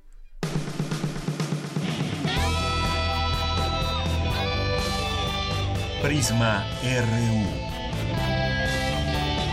Relatamos al mundo.